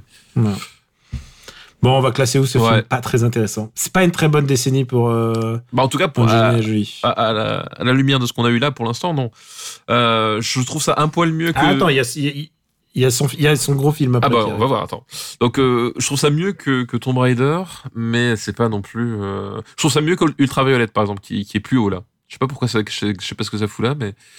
Il est plus haut, mais il est sous The Spirit. hein, tu vois, ça dit, ça dit un peu. C'est mieux que Bloody Mary. c'est mieux que. Gamer, c'est mieux que Carlitos Way 2, tu vois. Euh, C'est bien, j'aime bien quand on va vers le. euh, Mais est-ce que c'est mieux que Daredevil? Ouais, je oui, c'est mieux que Daredevil. Mais c'est pas mieux que Banlieue 13. Ok, mais c'est mieux qu'Is No Good. D'accord, go. Oh, oh, oh, à l'exigence, quoi. mais, un- mais ça veut dire qu'il est quand même sous Alexander, Oui. Constantine et la Street Fighter, la légende de Chun-Li, ce qui est très dur hein, quand même. hein. Ouais, comment est-ce que la légende de Chun-Li peut être aussi haut? Je sais pas ce qui s'est passé. Mais sais c'est le marbre. je pense que C'est le marbre. je pense que c'est en fait ça c'est les trucs on les oublie et ils sont oubliés. C'est quoi Tu sais- c'est genre il y a des bombardements ils disent planquez-vous planquez-vous et voilà. C'est- Non, mais c'est exactement ça. C'est. euh, c'est- Qu'est-ce que vous faites là? Bah écoute, personne m'a dit de sortir, tu vois. Si quelqu'un vous dit que Mr. and Mrs. Smith est charmant, ne le croyez pas, c'est pas bien. Ça marche même pas en tant que rom-com. C'est un piège. Ouais. Et le dernier film de cette, de, de cette liste, et donc je t'ai dit, c'est son gros film. C'est un film qui s'appelle Changeling, et en français, il s'appelait euh, L'échange. Ah, c'est de, c'est le, c'est le Clint Eastwood C'est le Clint Eastwood, ouais. que je n'ai pas vu. Sérieux? Non, je ne l'ai pas vu. Ah, d'accord, ok, bah, y a un bah écoute, c'est cool parce que ça veut dire que. Oui, il y a un Clint Eastwood. Bah, il y en a, je crois qu'il y en a, il y en a deux ou trois que j'ai, pas vu. Et bah parmi, euh, il y a, il y a celui-là. Bah écoute, euh, bah écoute, on- je rajoute euh, Changing, donc euh, l'échange. On va le marquer l'échange, c'est plus simple pour, euh, pour tout le monde. Tout à fait. Échange. Excuse-moi, hein, j'ai dit sérieux comme si c'était genre grave, alors que bon, non, on s'en bat les couilles. Pardon, je devrais pas dire ça, parce qu'il y a des enfants qui nous écoutent parfois. Oui, parce que, parce que si jamais tu dis la même chose de Zinedine Zidane, si tu veux, tu vas te retrouver avec la, la France ado. Donc euh, évite quand même ce genre de, Mais je dis, de, de mais propos. je dis pas ça de, je dis pas ça de ça. Je dis juste, je dis, je parle de l'échange. t'as dit dit Clint Eastwood, on s'en bat les couilles quand même. Je sais pas si tu te rends compte de la portée de ce que tu dis, euh, Daniel. Alors, je dirais, je dis rien ce film, j'attends que tu le vois. Écoute, oui, oui. Je dirais je- pas un mot de plus, voilà. Bah, tu vois, les, les, les, Clint Eastwood que j'ai pas vu, il y a celui-là, il y a le, il y a le Matt Damon là. Euh... Euh... S- Ah, euh, le, le, le truc avec euh, Au-delà, là.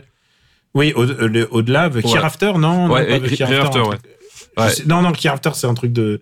Non, non, je sais plus comment. Enfin, je sais plus, mais il s'appelle Au-delà, voilà. Enfin, c'est, c'est- Et en c'est- plus, on l'a évoqué il y a pas si longtemps. c'est ça, tout à fait, et ça me disait rien du tout. Euh, voilà, et le et Jersey Boy, voilà, que j'ai pas vu. Euh, j'ai vu Jersey Boy par contre. Mais après, il y en a d'autres que. Moi, il y en a deux, trois que j'ai pas vu, je crois encore. Mais, euh, mais voilà. Moi, je... Attends, je suis en train de chercher. Comment il s'appelle déjà? Au-delà, il s'appelle Au-delà. The Hereafter, non, il s'appelle Ouais, Hereafter. c'est, ouais, c'est ça. C'est celui avec Cécile de France. Ah oui, d'accord, bah, je savais pas. Je sais qu'il y a Madame. Matt Damon et Cécile de France et Bryce Dallas- Dallas Howard. Je pense que tu vas passer un vrai bon moment, vraiment. je peux te dire, un je t'ai donné trois, trois acteurs. Je, et je t'ai dit, je te dis, il y a qu'un tiers du film qui est bon. Devine lequel. Devine quel tiers, c'est ça. Eh ben, écoute, c'est tout pour la liste de Gaëtan. Merci, Euh, c'est dommage pour ta parce que liste. ça restait quand même le meilleur film d'Angelina Jolie de, des trois. hein, Bah écoute, euh, peu- sans doute. Oui, vu, vu les, vu les deux autres, j'imagine sans peine, mais voilà. ah non, Sean Penn, oui. Oui, très très Oh bon, très très moi bon. aussi, Oh là oh moi aussi. Eh, on les gens, ils vont croire qu'on est survolé en ce début ça, d'année. Ils vont se dire peut-être qu'ils ont engagé un auteur, tu vois, aussi. En fait, tout est préparé, Ouais, bien sûr. évidemment. Euh, qu'est-ce qu'on va faire? Bon, Ça, faut l'enlever hein, quand je dis qu'est-ce qu'on va faire. je sais pas, pour- sais, on pourrait discuter cinéma et enregistrer, et puis après, on pourrait le diffuser aux gens. Ça pourrait être une idée, par exemple, de ce qu'on pourrait faire. On appellerait ça un podcast.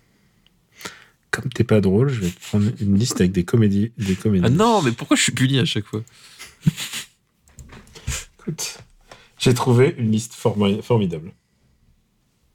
Euh, on va te faire une liste thématique. Puisque tu l'as demandé, tu dis ce podcast manque un peu d'humour. Oh là. Oula. C'est une liste qui nous est envoyée par Corentin. Merci. Alors, en quoi c'est drôle, Corentin? Déjà, j'essaie de, de comprendre. Merci, Corentin, pour ta liste. Et euh, cette liste s'appelle. Et comme tu sais qu'il y a un Astérix qui sort bientôt, Oui. réalisé par Guillaume Canet. Oui. Oui, le- c'est l'Empire du Milieu, c'est ça? Ouais. Oui, j'ai Tu- j'ai- j'ai ouï dire. Tu tu t'accroches déjà à ton fauteuil, je sens. Oh la vache. Eh bien, écoute, je voulais rendre hommage à cette liste qui contient le mot Astérix dans, dans le titre. D'accord, ok. Et cette liste de Corentin s'appelle Je sais que Clovis Cornillac est votre Astérix préféré. Euh, c'est vrai. Non. Non. Attends. Techniquement, non. Techniquement. Bah non. oui, techni- techniquement, non. Et c'est une liste, donc, avec que des films de Clovis Cornillac. Ah, bah, ça, par contre, c'est une très bonne thématique parce qu'on aime Clovis Cornillac à Super Ciné Battle. Et pour de vrai. Non, di- non. Non, disons qu'on on- on- n'est pas dans le Clovis Cornillac bashing. Ah non, non, du tout, du tout, du. On n'est pas dans, le, on- mais toi, on n'est pas dans le bashing. On prend les films objectivement et on les classe. Si On les classe et on, et on dit la vérité. Donc après, c'est pas. Voilà. Il n'y a pas d'affect. tu peux être le Zéro. pire, le pire acteur du cosmos et réaliser un bon film, ben, il sera bien classé. C'est Voilà. tout. Bah, c'est tout. Bah, thème de Patrick Sébastien. Bon, c'est- pas un bon exemple, mais euh, voilà, ça aurait pu, tu Tu vois. sais quoi, il y avait un, il y avait une liste là, je viens de l'avoir passée et ça m'a évoqué thème et je me suis dit non, c'est un peu hardcore là.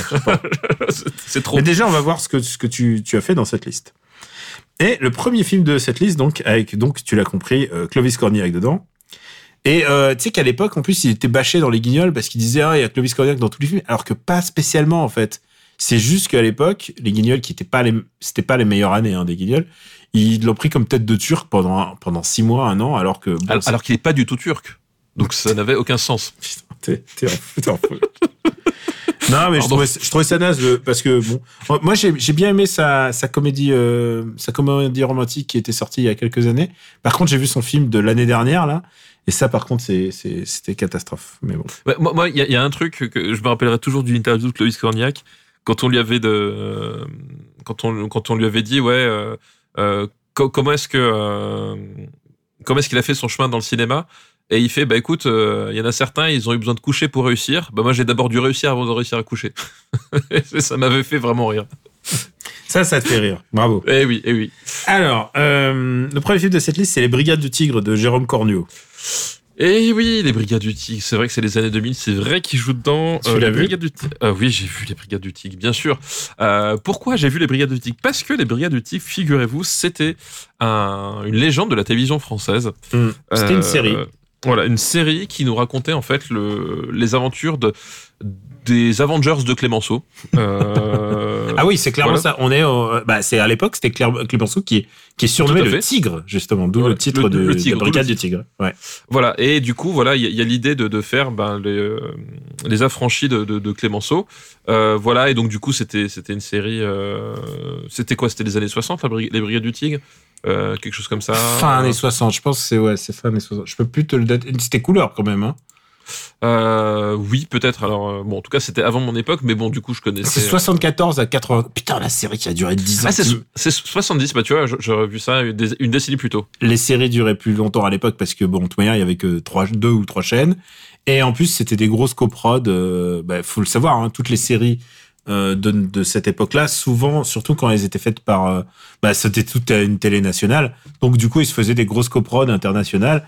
Euh, pff, je me souviens, par exemple, que le générique de Il était une fois l'homme, tu te souviens, euh, sur, du, fait, ouais. sur du bac, Ouais.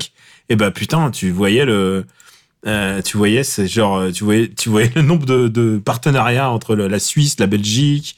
euh, Enfin, vraiment, c'était assez hallucinant. Et l'Italie, bien sûr. Et du coup, euh, bah là, c'était un peu ça, la Brigade du Tic. C'était un- c'était une série qu'ils vendaient à l'étranger et, et la télé nationale se, fais- se faisait un petit peu de sous grâce à ça. Mais bon, voilà, ça c'est pour le, le contexte historique. Il faut aussi savoir que c'était une série d'action, mais à l'époque. C'est-à-dire, euh, ouais, c'est- pas effectivement, faut pas s'attendre à du John Wick, hein, la série. c'est de l'action, mais pas ouf. C'est-à-dire, ça se battait avec de la savate. Et c'était pas filmé euh, beaucoup mieux que Magnum, hein. vous voyez. si non, je- non, c'était même filmé, ouais, même moins bien. C'était, c'était assez statique. euh, voilà, c'était. euh, on est quand même plus proche de Derrick en termes de mise en scène que que de Deadpool, quoi, tu vois. oui, je pense aussi. Ah oui, c'est sûr que c'est pas, c'est pas, c'est pas la série, c'est pas la série de ouf, ouais. Pour ça, en tout cas. voilà. Mais par, ça, voilà, contre, mais par contre, ça correspond un peu à li- l'idée qu'on se fait d'une série de l'époque. C'est-à-dire, Oui. Oui. c'est-à-dire, euh, c'est-à-dire que c'est un peu pépère, quoi. C'est papy, puis c'est pépère. C'était un peu pépère, voilà. Bon, euh, mais après, en même temps, on- c'est dur d'en juger parce que j'ai pas vraiment suivi non plus les brigades du type de façon euh, extrême euh, à cette époque-là. euh, voilà, donc. euh, Moi, j'avais que des souvenirs très vagues quand même de la série, quand même. Oui, moi aussi, oui, parce que bah, c'était des trucs que tu que tu voyais de, de temps en temps, genre du coin. De... Parce que t'étais obligé qu'il y avait que ça et qu'on avait que trois chaînes, quoi. Alors moi, moi, enfin, moi, à l'époque, j'avais que trois chaînes, mais c'était déjà entre guillemets plus de mon époque. Mais de temps en temps, c'était rediffusé, puis tu sais, ils ont passé. Enfin voilà, Euh, tu tombais dessus un peu par hasard. euh, Bon, c'était voilà, c'était pas non plus. Et donc là, du coup, l'idée c'est de remettre au goût du jour les Brigades du Tigre, euh, voilà, euh, avec euh, vraiment pour le coup, et je l'avais- je l'avais dit, mais c'est euh, c'est un, un- je pense une influence plus que plus que assumée. euh, l'idée de, de, de faire ce qu'avait fait De Palma avec les affranchis en fait. Ah oui, les affranchis, les, les, euh, le, le untouchable, les, euh, les incorruptibles, voilà. Ouais. Euh, euh, L'idée, c'est ça, c'est qu'en fait, De Palma avait fait ça avec les Incorruptibles, et, euh, avait remis au goût du jour et avait fait un film euh, quand même assez euh, assez ouf. Euh, et là, du coup, voilà, on, on essaie de faire ça à la française. Euh, et c'est un film, je sais pas ce que t'en penses toi, mais c'est un film que moi j'ai pas du tout aimé. J'ai trouvé très très bizarre euh, parce que euh, à la fois, je trouve que dans tout ce qui est production value, le, euh, les, costumes, voilà, les décors, etc., c'est- assez solide. Mais je trouvais qu'en en termes de ton, il y avait quelque chose qui qui fonctionnait pas en fait. Euh, justement, le, le- le côté, euh, le côté un, un peu vénère, euh, un peu vénère à l'américaine avec beaucoup de fusillades, des choses comme ça. Bah, qui- c'est pas très comme la série d'origine, en fait. Enfin, c'est pas comme la série d'origine. Bon, à la rigueur, c'est pas. Pourquoi pas, forcément. Hmm. Pourquoi pas Mais je trouve que voilà, le, fil qu'elle a calqué dessus, il y a un côté. bah, c'est un peu le même problème que le que l'Arsène Lupin. euh, euh, euh, avec Romain Duris, c'est-à-dire qu'on on, te calque un- une espèce de formule qu'on qu'on imagine venir des États-Unis sur un sur un sur un concept français et je trouve que le, le, le truc prend pas prend pas très bien, surtout qu'en plus euh, les euh, les acteurs, tout ça, c'est c'est très très euh, comment dire, c'est très très aléatoire quoi. C'est-à-dire que bah, on a dit t'as Clovis Carnillac, mais t'as aussi euh, T'as Olivier Gourmet, Olivier Olivier Gourmet, euh, t'as Édouard Baird. Édouard Baird, qui. Edouard Baird, qui est un peu un flic au grand cœur, qui Voilà. euh, protège une prostituée, qui est joué par Léa Drucker. Et euh, évidemment, il y a Clovis Cornillac. Il y a. Et leur chef a- est joué par Gérard Jugnot. Et lui, c'est facile parce qu'il garde sa moustache. C'est bon, on y croit. Voilà, c'est ça, on y croit. Et en fait, voilà, c'est- euh, Et le Enfin, méchant, je- je crois que c'était Jacques Gamblin. euh, c'est Jacques Gamblin effectivement, qui, est un qui est un dan- dangereux anarchiste. Et il faut Euh, savoir, voilà. il faut savoir, oui, les méchants de, de Brigade du Tigre, enfin de cette époque-là, C'était les anarchistes, voilà. c'est l'anarchiste qui s'appelait s'appelait la bande à Bono. La bande à Bono, tout à fait. Rien à voir Et, avec euh, le chanteur. Non, rien à voir, rien à voir. euh, voilà, Mm. C'est- un anarchiste, mais pas de la même façon. Euh, Ah, mais- Et d'ailleurs, il y avait une blague dans Les Inconnus où il faisait la- les anarchistes, nanana, il fallait faire deviner la bande à Bono et à ce Oui, moment-là, Pascal U2, Légitus, ouais. il fait non, il fait la bande à Basile. La bande à Basile, oui, c'est ça. Voilà. C'était dans, je sais plus, je sais plus dans quel sketch c'était. C'était peut-être Télémagouille. C'est- hein. Magouilles, hein. Mm. Voilà, on s'en met plein les fouilles. Mm. Euh, voilà. Et bon, voilà. Et du coup, c'est un, ouais, c'est un film. Moi, je, je l'ai vu qu'une seule fois, mais j'en ai gardé un, un souvenir. euh, Enfin, je trouvais qu'il y avait rien qui fonctionnait. C'est-à-dire que je, je voyais ce qu'il voulait faire, le côté un peu, un peu moderne, un peu, voilà, un peu dynamique, etc. Et en même temps, je trouvais que ça, ça tellement artificiel. Euh, je croyais pas vraiment à ce que je voyais en fait, quoi. Ouais, en fait, ça faisait film de studio français. Tu sens qu'ils avaient plus de budget qu'un téléfilm. Et ils se disaient, ah, c'est le genre de film où ils se sont dit, ah, on va le faire au cinéma parce que ça va cartonner au cinéma. Et en plus, on a une grosse licence. Et en fait, en vrai, c'est comme quand Gérard Jugnot, il adapte euh, Benoît Brisefer, en fait. C'est genre... euh, C'est pas très gentil comme comparaison. Non, mais tu vois, c'est genre qui s'intéresse en vrai. C'est-à-dire, si, si tu fais un- vraiment un truc comme ça, faut pas faire une parodie de film américain, en fait. Parce que c'est ce que ça essaye de faire. Ça essaie, Oui, tu mais c'est as ça, complètement mis le doigt dessus. C'est, ils essaient ouais. de faire les incorruptibles. Euh, ils essayent de. Ils essayent de. Voilà, de. Mais ça fonctionne pas. Oui, non, mais c'est ça, c'est qu'en fait, effectivement, le problème qui, enfin, qui ressort, moi, la sensation que j'avais, c'est que j'avais sans, sans arrêt le, sentiment, effectivement, tu l'as dit, d'être dans une, parodie de, de, de, film américain, euh, à peine au-dessus du, téléfilm euh, que, que, que, tu avais la télé. Enfin, il y avait un truc. Euh, ok, ils, veulent faire, ils veulent avoir une ambition, ils veulent faire un truc, mais il y a un truc qui fonctionnait pas. Enfin voilà, je trouvais que le, la plus-value du, projet, je la, la voyais pas et je trouvais que ça fonctionnait pas, quoi. Euh, ce qui me fait penser que du coup, je, je, je suis très, très dubitatif sur les, les prochains euh, trois mousquetaires. On verra ce que ça, ce que ça donne. Mais euh, Ouais, les trois mousquetaires, je sais pas. Ils ont l'air d'avoir mis beaucoup d'argent, mais alors je, je suis pas sûr que ce soit le ton qui m'intéresse. Et de toute manière, le meilleur film des trois mousquetaires, il existe. je savais que t'allais en parler. Il est en 3D. Il est en 3D, Il- comme, comme Avatar. Euh, et- autre- Mais euh, ceci dit, ceci dit, le, le réalisateur de, des Brigades du Tic, c'est quelqu'un qu'on aime bien Super Ciné Battle, hein, puisque euh, Ah, c'est Cordio, donc le réalisateur de. Un, un de Bouge avec- et de Fol et Foldel. Un film avec Ophélie Winter. Euh, Foley Winter, voilà. C'est lui qui a fait Foldel aussi? Oui. Ah Eh putain, oui. ouais. Ah ouais. Donc c'est- quand même un, un des grands auteurs marquants euh, des années 90. On, on a un épisode entier consacré à son cinéma. Euh, euh, Voulez-vous revivre ça Faites oui, non. Sinon, réécoutez l'épisode. Hein. L'épisode. C'est quel épisode où on, on- on parle de Bouge euh, On Bah, va le trouver. là. je vais, je vais te le dire. C'est dans les années 90, bouge encore. Ouais, c'est les années 90. Ouais, c'est fin des années euh, 90, mais 90 quand même. C'est un épisode important du lore. Hein. C'est, je pense. Ah oui, oui, c'est, c'est c'est- c'est- c'est Si le, vous voulez comprendre Super Ciné Battle, c'est cet épisode-là qu'il faut écouter, je c'est pense. le 80, en 86. Voilà, épisode 86. Euh, voilà, mais bon. Et que c'est 86 aussi. Ouais. je pense que c'est une partie du problème, c'est qu'effectivement, on, voilà, on, on, on- on a ce projet-là qui essaie d'imiter les Américains, qui est confié à littéralement n'importe qui, euh, avec un empilement de stars qui, où ils sont pas tous très bien dirigés.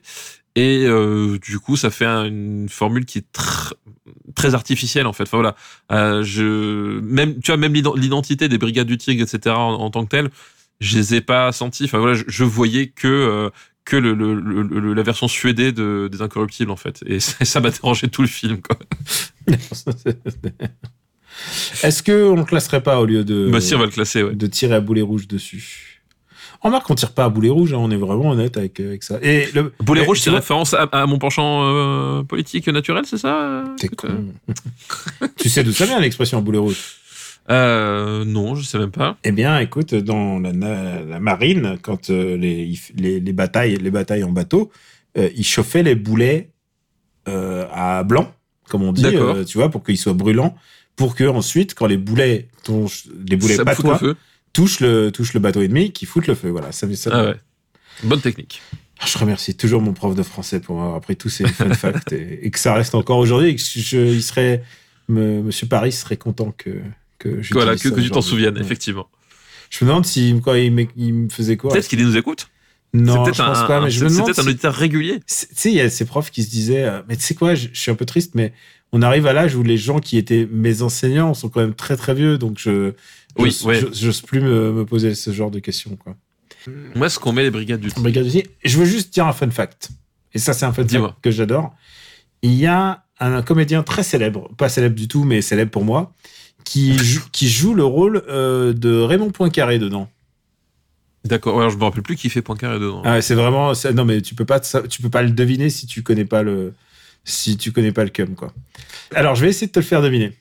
Oula. Ce mec est le père d'un d'un homme politique. Ah, Attends, ce mec est le père d'un homme politique. Euh...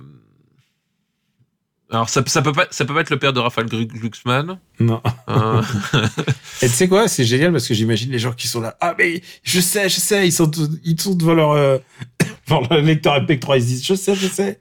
d'un homme ou d'une femme politique? D'un homme. Ah, parce que, parce que ça aurait pu être le, le père d'Aurore Berger. Non, c'était pas. Ça aurait pu. C'est pas aurait- Alain, Dorval. C'est pas Alain Dorval. Ça aurait pu être Alain Dorval dans un. Voilà, je- ce que je veux dire. C'est Et, et là, on a brisé le cœur de plein de gens puisqu'ils savent que Alain Dorval est le père d'Aurore Berger. Dora Berger. Alors, euh, Aurore Berger n'a pas, n'a pas très bonne presse dans ce podcast, hein, faut vous le dire. Et après, Alain, c'est pas ta faute. On peut pas tout réussir non plus. Euh, non, écoute, je. Euh, je pense que on, euh, voilà. les, gens qui se sont dit ah c'est sympa comme podcast, ils vont dire mais ils sont ils sont horribles. Mais Euh. moi, je connais une personne, un ami commun. Ouais.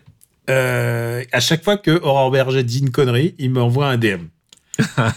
il la connaît très très bien et il me dit Oui, oui, je, non, je- mais bien sûr, évidemment. Tu sais- oui, tu oui. sais de qui je je parle. sais qui c'est- oui, je sais on l'embrasse très fort, on l'embrasse très fort. Salut, mon pote. Euh, oui. ouais, non, je, oui, oui, mais bien sûr, oui. J'ai aussi des anecdotes, euh, bref. Euh, pour en revenir au sujet, euh, bah écoute, je ne sais pas, je ne sais pas. Alors, je, je vais te donner un autre indice. Il n'est pas comédien de métier, le, le, le, père de cet homme politique. Il est proctologue.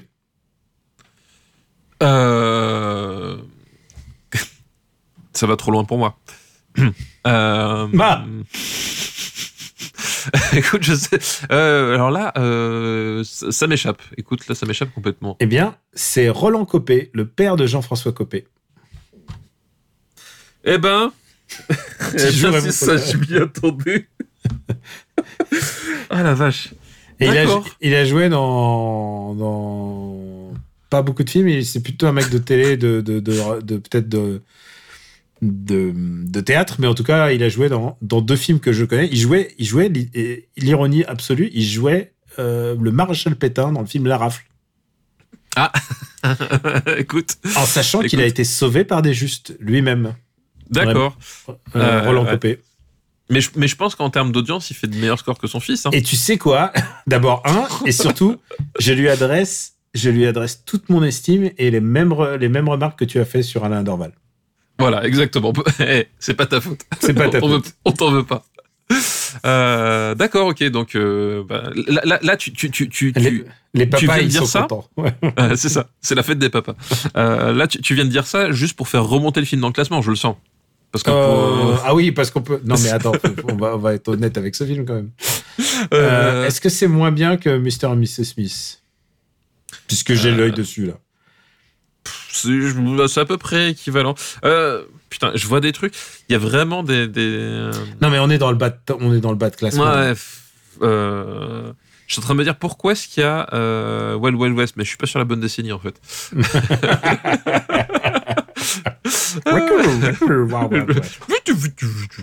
Euh, moi, je verrais ça. euh,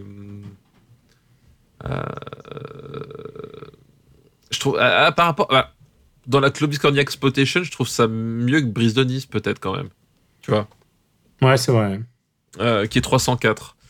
Euh, euh, voilà, mieux que Brise Ouais, de mais Nice. c'est pas beaucoup mieux qu'Yamakasi. Et Eh ben, on peut le mettre entre Brise de Nice et Yamakasi, hein, si ouais, tu. y a- on a des coins vraiment très français. hein. Tu sais, c'est Ouais, c'est comme le mec qui fait la map monde là, de Twitch, et la, la- la carte de Twitch, et ben là, c'est la carte de- des films français. Il y a une zone, on a quand même Bienvenue chez les Ch'tis, Yamakasi, Ouais, euh, c'est ça tire maintenant complet. Brigade du Tigre et Brise de Nice, Sexy Boys. Ouais. Sexy Boys, ouais. Ouais, tout à fait. Les Brigades du Tigre. Qui est, qui s'en sort pas si mal, qui est peut-être le meilleur film de son auteur. hein. Oui, je, je pense, effectivement. effectivement. Le deuxième film, tu viens de le dire, c'est Brise de Nice. C'est Brise de. Nice, bah oui, forcément. Ouais. Comment, comment, voilà, on peut, on peut pas faire la, la, Corvillac- la, la Cornillac, pardon, Exploitation sans, sans- Mais je pense que Clovis Cornillac est meilleur dans, dans Brigade Tigre que dans Brise de Nice. hein. Euh, oui, peut-être. Parce qu'il est pas, euh, il est pas très important dans le. Non, non, oui, effectivement.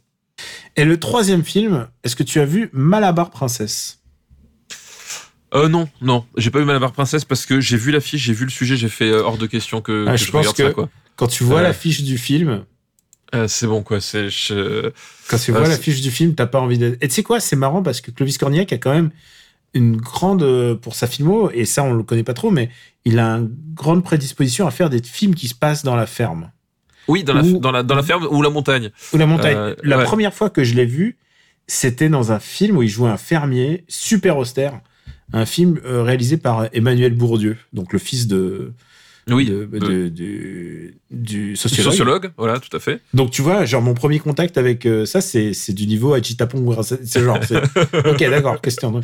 T'étais Et- pas prêt. Et euh, là, Malabar Princesse, ça se passe euh, à la campagne. Euh, le dernier, là, le, une, be- j'ai oublié comment il s'appelle, celui qui est sorti l'année dernière, mais qui était bon, c'est pas, pas intéressant. Euh, il est, je l'ai pas classé dans mon top des comédies, tu vois, pour te dire. Et je crois qu'il a réalisé aussi Belle et Sébastien 3. Oui, où, où il joue dedans, où Il joue dedans. Et ben, Ouais. tu sais quoi? Je, je retire ce que j'ai dit. Je pense que c'est le meilleur film de, de Clovis Cornillac. Parce que tu sais quoi? Il joue le méchant et il joue très bien le méchant. Ah bah écoute, euh, je te crois sur parole. Mais là ouais, Mala- Malabar Princesse, ouais, euh, quand j'ai vu le, le, le- le combo euh, Jacques Villeray à la campagne, Michel Larocque, j'ai fait oula, frère, j'ai pas le temps. Mais Voilà, j'ai- une histoire pour les enfants. Là j'ai vraiment. Frère, j'ai pas Ouais. le temps. Ce sera un bon. petit- Je le note. tu vois. Euh, là, là vraiment, c'est voilà. S'il faut, c'était très bien, j'en sais rien. Mais parce qu'en plus, je, je- j'étais tombé, sur, enfin, j'étais tombé. il y a La bande annonce qui, qui était diffusée à l'époque au cinéma, je, je l'avais vu deux trois fois euh, avec le, le, le, le gamin qui a l'air d'être insupportable. Et euh, non, voilà, je voilà. Écoute, moi, j'en ai plus aucun souvenir, euh, mais bon, je, tout, quand tu le décris, là, j'ai l'impression de le revivre. donc, euh, donc, je me le mets en devoir de vacances aussi, mais je, je pense qu'il y en a plein d'autres que je verrai avant. Ouais, c'est peut-être pas la priorité des devoirs de vacances. Bah, je vais peut-être me faire Hitman, tiens, parce que, parce que ça, c'est mon devoir de vacances que je dois faire. Ah, ça, ça, ah. Là, on est dans du vrai grand cinéma. Ouais, peut-être Hitman pour la prochaine fois. On devrait faire en sorte que les, les gens votent pour Oh, putain. quel devoir de vacances, t'imagines Oh, quelle horreur. Je- Ah putain, mais ça, c'est une bonne idée. Ah non, Une fois par putain, décennie. pourquoi euh, t'as comme ça, c'est pas vrai. Ah, mais ça peut être pas mal quand même. Oui, de- de- oui, après faut, faut s'engager, faut les voir. Et puis comme les gens nous détestent, on va, on va forcément faire que les mauvais devoirs de vacances. tu veux. Non, ils te détestent. Ça, c'est ce que tu crois. hein. Ouais. Alors, Stéphane, euh, on a fini cette liste. euh, la liste qui nous avait été envoyée par Corentin. Merci Corentin pour ta liste. Euh, ouais, c'était. Ce, Bon, ce fut, ce a- long et dur. Comme le service militaire. Euh, on va faire une liste qui nous est envoyée par Bobby Belarbe. On a déjà, on a déjà eu une fois une de ces listes, et ça, c'est une liste qui était de 2021. Bah, merci Bobby Delarbe. Tu sais, on parle des comédiennes. Oui. Sa liste, la liste de Bobby, s'appelle Un petit tour par le Nantisverse. Euh, euh, comme Isabelle Nanty? Comme Isabelle Qu'est-ce que je t'ai fait aujourd'hui, Daniel? Pourquoi tu, pourquoi tu m'en veux à ce point? J'ai piqué ton goûter, c'est ça? Pourtant, j'ai encore rien dit sur Speed Racer, je ne comprends pas. Je me suis tenu sage pourtant. C'est pour toutes les fois précédentes. Non, mais au moins, Oh au moins vache. je- je- je- c'est des films, c'est des films un peu mineurs. hein, je veux dire, donc si, si tu les as pas vus, c'est pas, c'est pas la honte du siècle. C'est pas comme, euh, c'est pas comme Titanic. Mais euh, le premier film de cette liste s'appelle Essaye-moi de Pierre-François Martin Laval. Euh, je ne l'ai pas vu. Je ne l'ai pas vu et je ne vois même pas à quoi ça peut ressembler de, de près, de loin. Ou de... De mémoire, c'est Pierre-François Martin Laval qui devient une espèce de gigolo. Genre, euh, c'est euh, Essaye-moi, c'est ça en fait. D'accord, ok. Et alors, je- dans mes souvenirs, c'est un peu un film un peu imbécile heureux. Oh, jamais de la vie, je vais regarder ça. tu veux un film français imbécile heureux, mais alors là, c'est. C'est son film français. À, à l'âge de 9 ans, le petit Yves-Marie avait demandé à Jacqueline du même âge Épouse-moi. Elle lui a répondu Je t'épouserai le jour où tu iras dans les Ah, étoiles. il va décider d'aller vraiment dans les étoiles, c'est ça 24 ans plus tard, Yves-Marie est devenu cosmonaute. Il se présente à Jacqueline pour lui rappeler sa promesse. Dans devant l'embarras de Jacqueline, qui s'apprête à épouser un autre homme, Yves-Marie lui propose Essaie-moi une journée avant de dire non. Jamais de la vie. Non, mais là, je, là, là, je m'engage. hein. Sur un pitch pareil, jamais de la vie, je vais regarder ça. Et il n'y a que des comédiens actuels. hein. Euh, putain, j'ai- Il y a Julie Depardieu, il y a Pierre Richard, Cadmerade, Oh là là. Isabelle Oh là Nanty, Marina Foïs. Ouais, bon. il- il- Euh, c'est c'est pour vous dire, le dernier film que j'ai vu d'Isabelle Nanty, euh, où il y a Isabelle Nanty dedans, c'était Le Faucon. Qui est pas une mauvaise comi- Non, non, bien hein. sûr. C'est- C'était Le Faucon, c'est le dernier film que j'ai vu d'elle. Ah oui, À- à la Ah ouais, de c'est pas le meilleur. C'est pas le meilleur. Mais elle a, un- Mais c'est pas le film le plus, c'est pas le plus le plus représentatif, mais, de mais elle, films. mais elle a un très bon rôle, ce- celui du, du DJ qui se fait braquer par. euh, euh, Il s'appelle Danty DJ. Ouais, Putain. On dirait Camoulox. Camoulox. Ah putain. Euh, c'est pas même pas le meilleur film de son auteur, je pense. Waouh. Bah oui. Bah, J'espère pour lui en tout cas. Parce que là, Bah, il a réalisé Gaston Lagaffe quand même. Il a réalisé Ah Prof et Prof 2. Ok. Eh, T'es impatient de retourner dans les années 2010, hein? Euh, oui, oula, je- t'imagines pas. Donc euh, voilà, c'est un peu un film un un- J'ai trouvé un petit peu imbécile heureux, mais écoute. euh, Putain, j'ai- mais t'as lu le pitch, hein? Oui, non, mais, j'ai- voilà, le, pitch m'a donné extrêmement envie. Je pense que là, je. D'accord, ok. Euh, voilà, c'est un film qui c'est genre un peu doux rêveur, tu vois, un peu comme ça. Je vois. Le deuxième film euh, de cette liste, c'est un film qui s'appelle Le Bison. Est-ce que tu l'as vu? Le bison, le bison, le bison. Euh... Non, je ne crois pas. Eh bien alors, j'ai l'impression que moi non plus. Et euh, je crois que c'est un film. Alors c'est ça la particularité. Je... Attends, attends, Bison. Je recherche. Il va avoir beaucoup de choses à couper. C'est son premier film. C'est le film qu'elle a réalisé elle-même. Ah, d'accord, ok. Bah écoute, non, j'ai pas, j'ai, pas vu. Donc c'est, c'est avec Isabelle Nanty aussi, du coup? Ouais. D'accord. Alors, je te lis le pitch juste pour rigoler. Alors, je n'ai aucun avis sur le film. C'est quand Dorine sort les poubelles le matin, le bison rentre se coucher. Quand elle passe l'aspirateur, il essaie de dormir. Bref, tout sépare cette gardienne d'immeuble de son voisin bohème. Voilà. Pourtant, un événement inattendu va les contraindre à s'entraider. Et le bison est joué par Edouard Baird. Donc c'est- ça, ça ressemble à un film qui a jamais passé le périph et je pense qu'il a même jamais changé de riff de la scène, à mon avis. Euh, là, comme tu me le dis. euh, Oh là là. Écoute, je le mets dans les, je le mets dans les, dans à voir, hein, parce que moi, je, je suis dans le même cas. S'il faut, c'est très très bien. C'est un espèce de chef-d'œuvre avant-gardiste, mais je j'y crois pas. Je j'y crois pas en fait. Tu sais quoi J'aime bien, j'aime bien, j'aime bien les commentaires que Bobby fait parce qu'il y en a fait un sur le troisième film. Ah. Et donc le troisième film, c'est un film d'Edouard Baird qui s'appelle La Bostella. Euh, alors, est-ce que je l'ai vu? Euh, Parce que. euh, alors, il me semble. Attends. C'est quoi le, le pitch de la Bostella? C'est celui où, il- où, où, où il vit la nuit, c'est ça euh? Ils non, ils sont dans une villa. Ils sont dans une villa, je crois, ensemble. Ouais. Ah Et, non, c'est pas euh, celui-là alors. Et ils sont, ils, ils, ils font, ils font de la télé ensemble, mais tout d'un coup, il a, il a un problème. Genre, il a, une, euh, je crois qu'il il est, il a un manque d'inspi ou quelque chose comme ça. Et, euh, et tout d'un coup, le film part un peu, euh, et puis il est en conflit avec tous les autres. Voilà. Non, alors j'ai pas vu. Et le- il y a un twist dans ce film. D'accord, ok.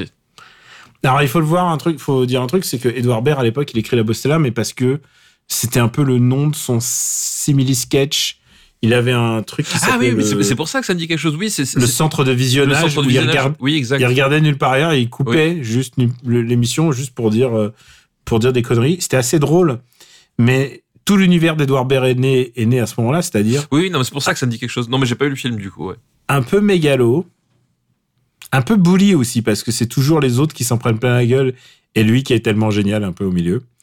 Et je dis ça avec euh, parce que il y a plusieurs de ces films que j'ai bien aimés, mais en fait tout repose sur le fait que ah je suis génial et donc on me passe tout. Tu vois, Je suis, je petit- suis gé- génial, loufoque et un petit peu attachant. un peu ça, c'est un peu ça. mais mais j'ai le droit d'être j'ai le droit d'être chiant parce que je suis génial. Ouais. un peu de ça et dans le dernier c'est ça et et même dans le plus réussi qui s'appelle euh, Paris Paris la nuit. Ah oui, donc c'est oui, moi, moi c'était pas moi, c'était pas la nuit que j'avais vu. Donc Bah, euh, celui-là ouais. est le plus réussi de loin. hein. Ouais, oui, bah, j'avais trouvé ça assez correct. euh. Et tu sais pourquoi? Parce qu'il avait une, un début, un milieu et une fin. Oui, c'était un vrai film, ouais. ouais. C'est-à-dire que là, la Bostella, qui a été un four hein, d'ailleurs, euh, bah, c'est parce que, c'est- enfin, c'est- s'il y a de, il y- a pas, enfin, je veux dire, au bout d'un moment, le film est, bascule dans autre chose, quoi. D'accord, ok. Ben non, mais j'ai pas vu. Mm. Donc c'est un, un, un échec complet. Hum, c'est un échec complet, mais je- j'espère que tu vas le voir. C'est pas très long, hein. C'est pas très long, mais c'est très spécial. C'est une, vraie expérience. C'est un truc que, euh, et en fait, le problème, c'est qu'au bout d'un moment, il fait, il fait toujours la même chose, quoi. Donc, c'est pour ça que, qu'au bout d'un moment, euh, n'a- enfin, il fait toujours des films pas finis en disant, ah bah, j'ai le droit de, de chier sur mon propre projet, je suis tellement génial. C'est un peu ça, un peu le message que je, je chope à tous ces films. Bon, bah, écoute, euh, je rajoute la Bostella, Eh bien, rajoute, rajoute. si tu as l'occasion. Tu sais quoi? Je m'engage. Au prochain, au prochain épisode, on va faire des films d'horreur. Ah. Il n'y a pas de raison. Il Ouais. a, pas de- y a, y a pas de raison. Ah, Après, le problème, c'est que les, les, les, les films d'horreur des années 2000, c'est pas, 2000, forc- c'est pas- forcément pas la meilleure décennie, on va dire. C'est pas ouf. Voilà, faut bien choisir quand même. Euh, hop, je suis en train de regarder qu'est-ce qu'on avait choisi déjà. Hop. Est-ce qu'on fait une liste rapide de comme ça de, de trucs dont on veut parler? Peut-être il y en a un qu'on a fait là-dedans. Bah écoute, bah oui, de toute façon, on a, on a encore le temps là. Attends, les, Mm. les, les gens en veulent pour leur argent, hein Vous qui écoutez sans donner. Bah, oui, oui. Ou Hein, qui donnait aussi. et- On, on- on sait où vous êtes, on vous retrouvera. On vous connaît. D'abord, on remercie euh, Bobby Belarbe pour sa liste. C'est bien, comme ça, on passe beaucoup de listes, hein, du coup. Oui, là, pour une fois, voilà, on peut pas nous dire. euh, Voilà. Et, et là, on va voir qu'on a une culture ciné euh, pas très large. hein. Tu vas le voir très vite. C'est une liste qui nous est envoyée par Stéphane. Merci Stéphane pour ta liste. C'est un Et- prénom qui est bon. Voilà. Ouais, on fait ce qu'on peut. hein. Il a pas choisi. Et, à sa décharge, il a pas choisi. son pseudonyme est 520 STB. D'accord, ok. Je sais pas ce que ça veut dire, mais Je sais pas, c'est le, c'est l'Atari, je sais pas. ouais. Et, euh, et en fait, son, son, le titre de sa liste, c'est Trop peu de femmes dans le Hall of Fame Super Ciné Battle. Tu remarqueras qu'on a, cette fois-ci, on a quand même essayé avec, euh, on, a, on a fait deux listes de comédiennes et on a failli avoir un Clint Eastwood avec une de ces listes, quoi. Donc, mais euh, on n'est pas Oui, passé, on est passé à ça quand même. Oui, à ça. ça. C'est trois films réalisés par des comédiennes dont le personnage principal est une, est une femme. Très bien. Ok. Alors, le premier film de cette liste, je l'ai pas vu, il s'appelle Frida. Est-ce que tu as vu Frida? Euh, oui, donc c'est. euh, C'est Frida Kahlo? Oui, c'est Fri- c'est Frida Kahlo et c'est comment ça s'appelle? Ah. euh, le- C'est Salma Hayek. Salma Hayek, voilà, qui Mm. fait euh, qui fait Frida. Tu oui, l'as vu? Ouais, je l'avais vu. Ouais. Ah bah écoute, pour une fois, c'est moi qui mets un devoir de vacances.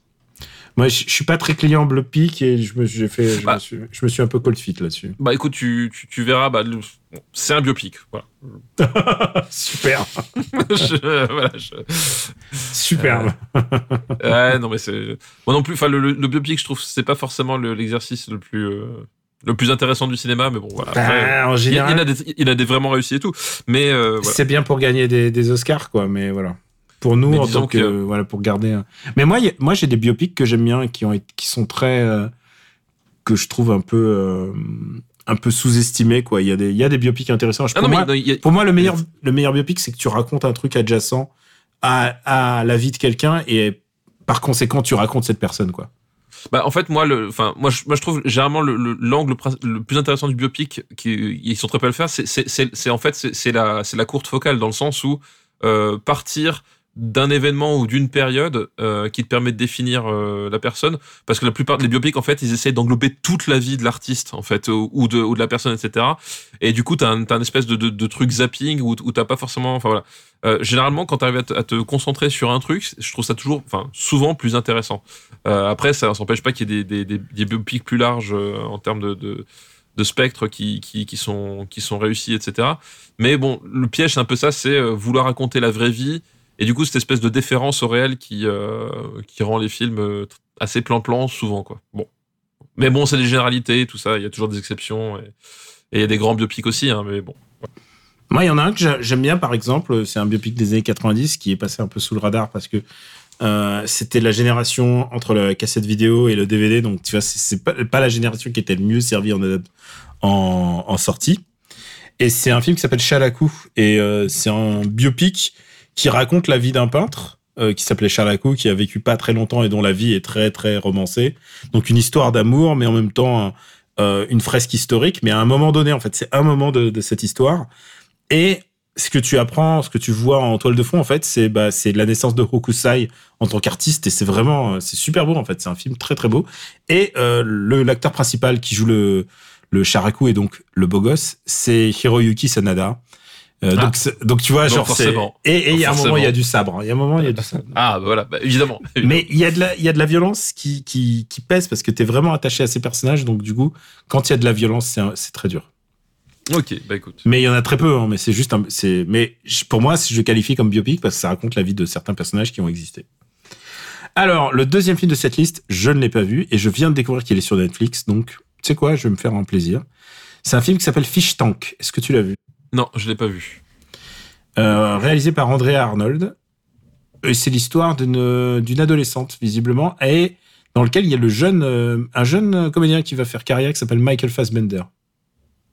Non, jamais entendu parler non plus. Euh, Je Magneto. sais pas. Tu sais que j'ai failli passer une liste avec X-Men, je me suis dit non, pas ce coup-ci.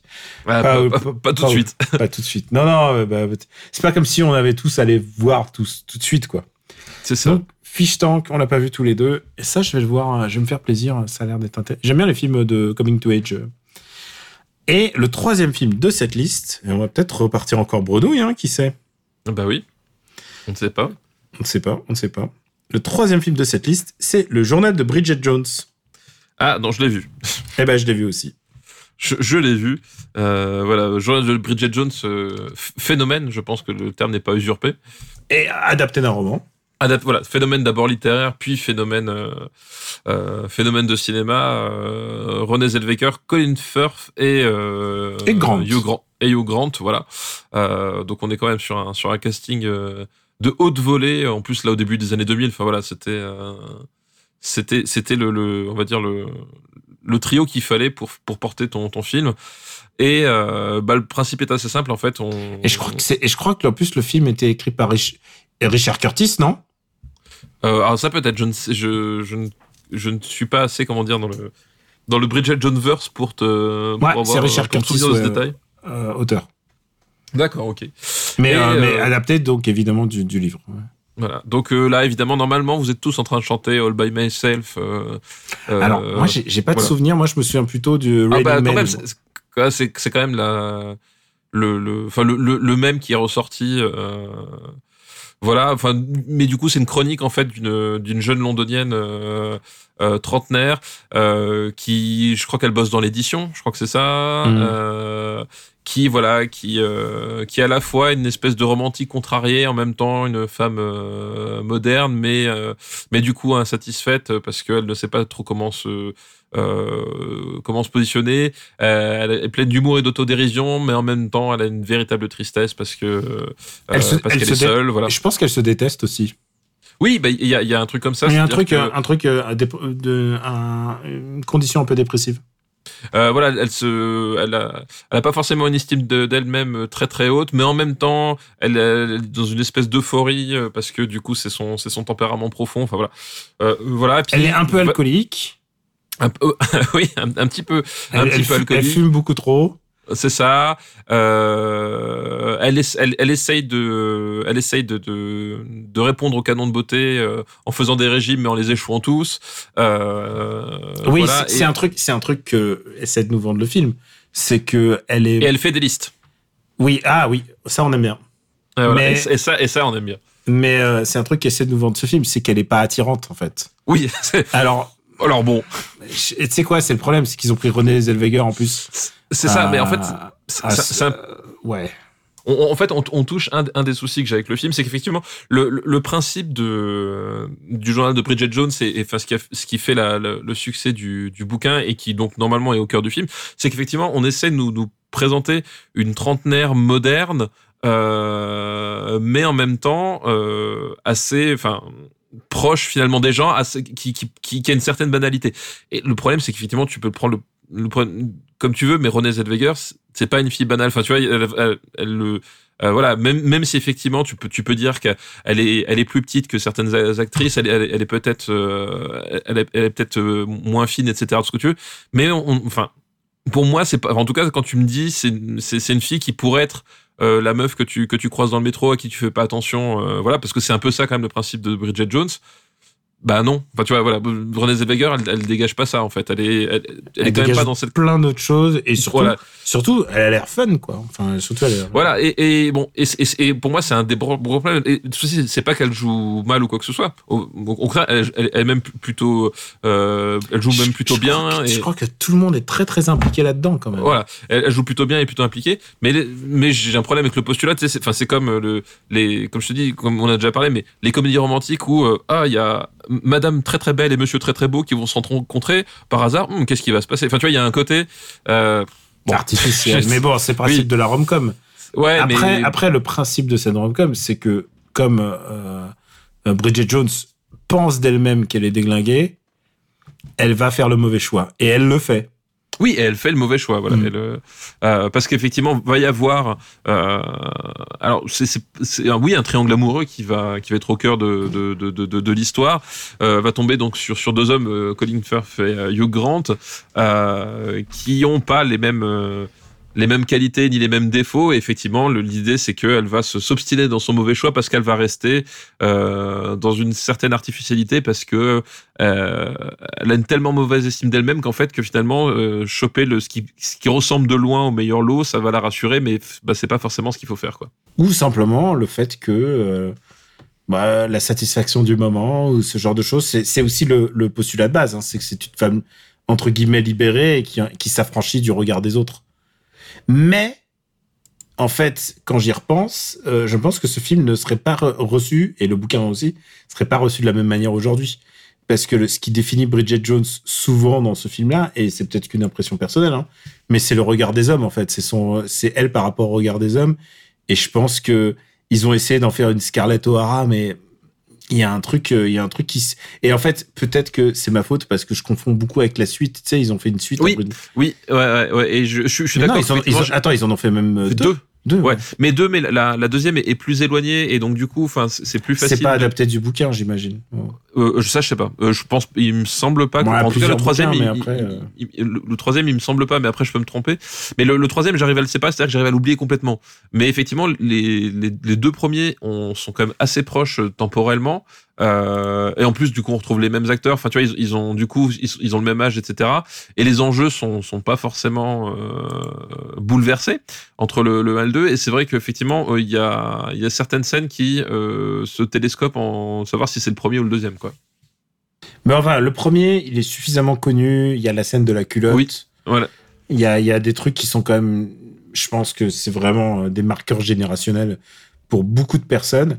Ça veut pas dire que le film est meilleur que ça, hein, parce que mais mais c'est un film qui reste agréable et léger. Genre, c'est pas un film avec lequel tu, tu vas passer euh, tu vas passer euh, un mauvais moment.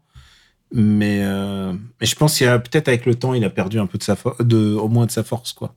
Je pense que les gens, s'ils le redécouvraient le film aujourd'hui, ils feraient ah ouf quand même parce que c'est quand même euh, ça parle quand même de womanizing au travail, enfin tu vois ce genre de choses et et moi aujourd'hui euh, si je vois des gens qui se qui sont comme ça au travail, je me dis il y a un, il y a un problème. Enfin tu vois il y a le problème, mais c'est la même chose que Working Girl en fait. Oui, mais sauf, sauf que, sauf que, enfin, là pour le coup, euh, Working Girl, je trouve que il y a vrai, enfin, dans Ah, Working Working Girl, il y a un vrai propos quoi. il y y a un vrai propos et, et tu vois quand même justement l'idée que le, le, le, le, le poison que que que que, que s'injectent finalement les deux personnages féminins euh, font l'affaire de l'homme et que et que c'est orchestré de, cette façon-là. Enfin voilà, là effectivement il y a un côté Working Girl genre euh, bah, un peu tu sais il y a cet épisode euh, de The Office où qui, qui démarre par Michael Scott qui arrive dans le bureau et qui jette sa veste à, à Pamela. Mm. Euh, et en fait, Pamela t'explique, c'est parce que il a, il a, il a vu le diable s'habiller en Prada et qu'il comprend pas que le, le, le, le, le, le, le perso- le personnage de la, de la, de l'éditrice, c'est la méchante du film, en fait.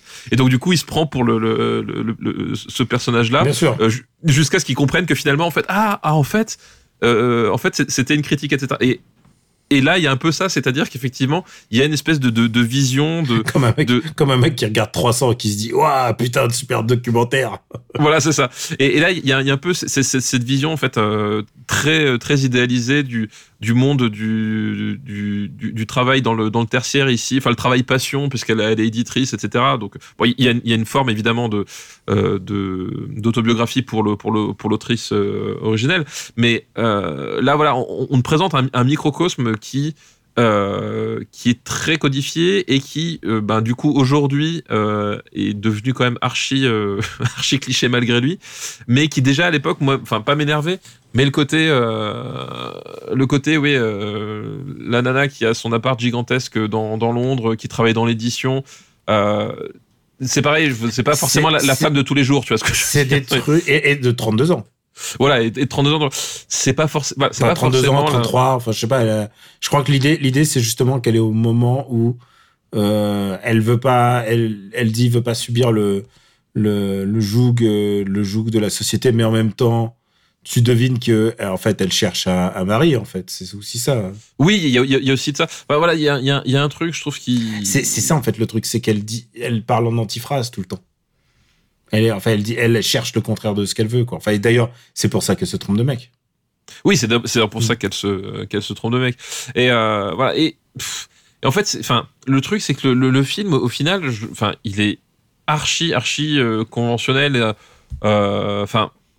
voilà, il n'y a pas de. Au, au moins, tu vois, enfin, je, là, je repensais au Diable qui s'habille en Prada à cause de, de, de, de, The Office, mais au, au moins dans le Diable s'hab- s'habille en Prada, et à un moment donné, il y a quand même une dose de. euh, C'est le harcèlement de- au travail quand même. Ouais, ouais, il y, y a quand même une dose, une dose caustique, etc. Euh, sur sur plein de choses. Alors là, évidemment, le propos est pas le même. On, on est complètement d'accord. Mais à un moment donné, il y a quand même un, un côté euh, finalement très euh, très nounours. C'est pas très très profond dans le film. Encore une fois, j'ai pas lu le bouquin parce que euh, j'ai- pas lu le bouquin. Euh, mais tu vois, le, le tout, tout est très finalement, je trouve tout est assez lisse, assez euh, assez conventionnel, assez euh, assez poli. Et ce qui fait qu'effectivement, c'est un film qui est euh, plutôt facile à aimer. C'est-à-dire qu'il y a, y a rien de détestable dans le journal de Bridget Jones. Euh, et encore une fois, on l'a dit, comme tout le, comme tout le monde sont, est impliqué, enfin les, les acteurs en, en premier, euh, tu passes plutôt un bon moment. Mais en même temps, je trouve qu'il n'y a, pas grand chose à en retenir. C'est-à-dire que effectivement, le voilà le le le, le côté extrêmement euh, intelligent et, drôle qu'on vante au, bouquin, je trouve que dans le, film, ça se ressent pas tant que ça. Et je voilà. Et là, je là, c'est qu'une projection parce que j'ai pas lu le bouquin, mais en tout cas, moi, je voyais pas, de- enfin, je voyais où éventuellement était le, était ce qui avait fait le succès du bouquin, mais je, trouve que ça ressortait pas dans le film, quoi. C'est, tu passes un, bon moment, un bon moment, c'est sympa, tu regrettes pas ta soirée, mais tu, enfin, c'est, un film où j'ai beaucoup de mal à me retourner dessus, quoi. On va le classer. Oui, on va le classer. Euh, c'est moins bien qu'History of Violence. Ah ouais. Je pense que c'est mieux que ton Runner.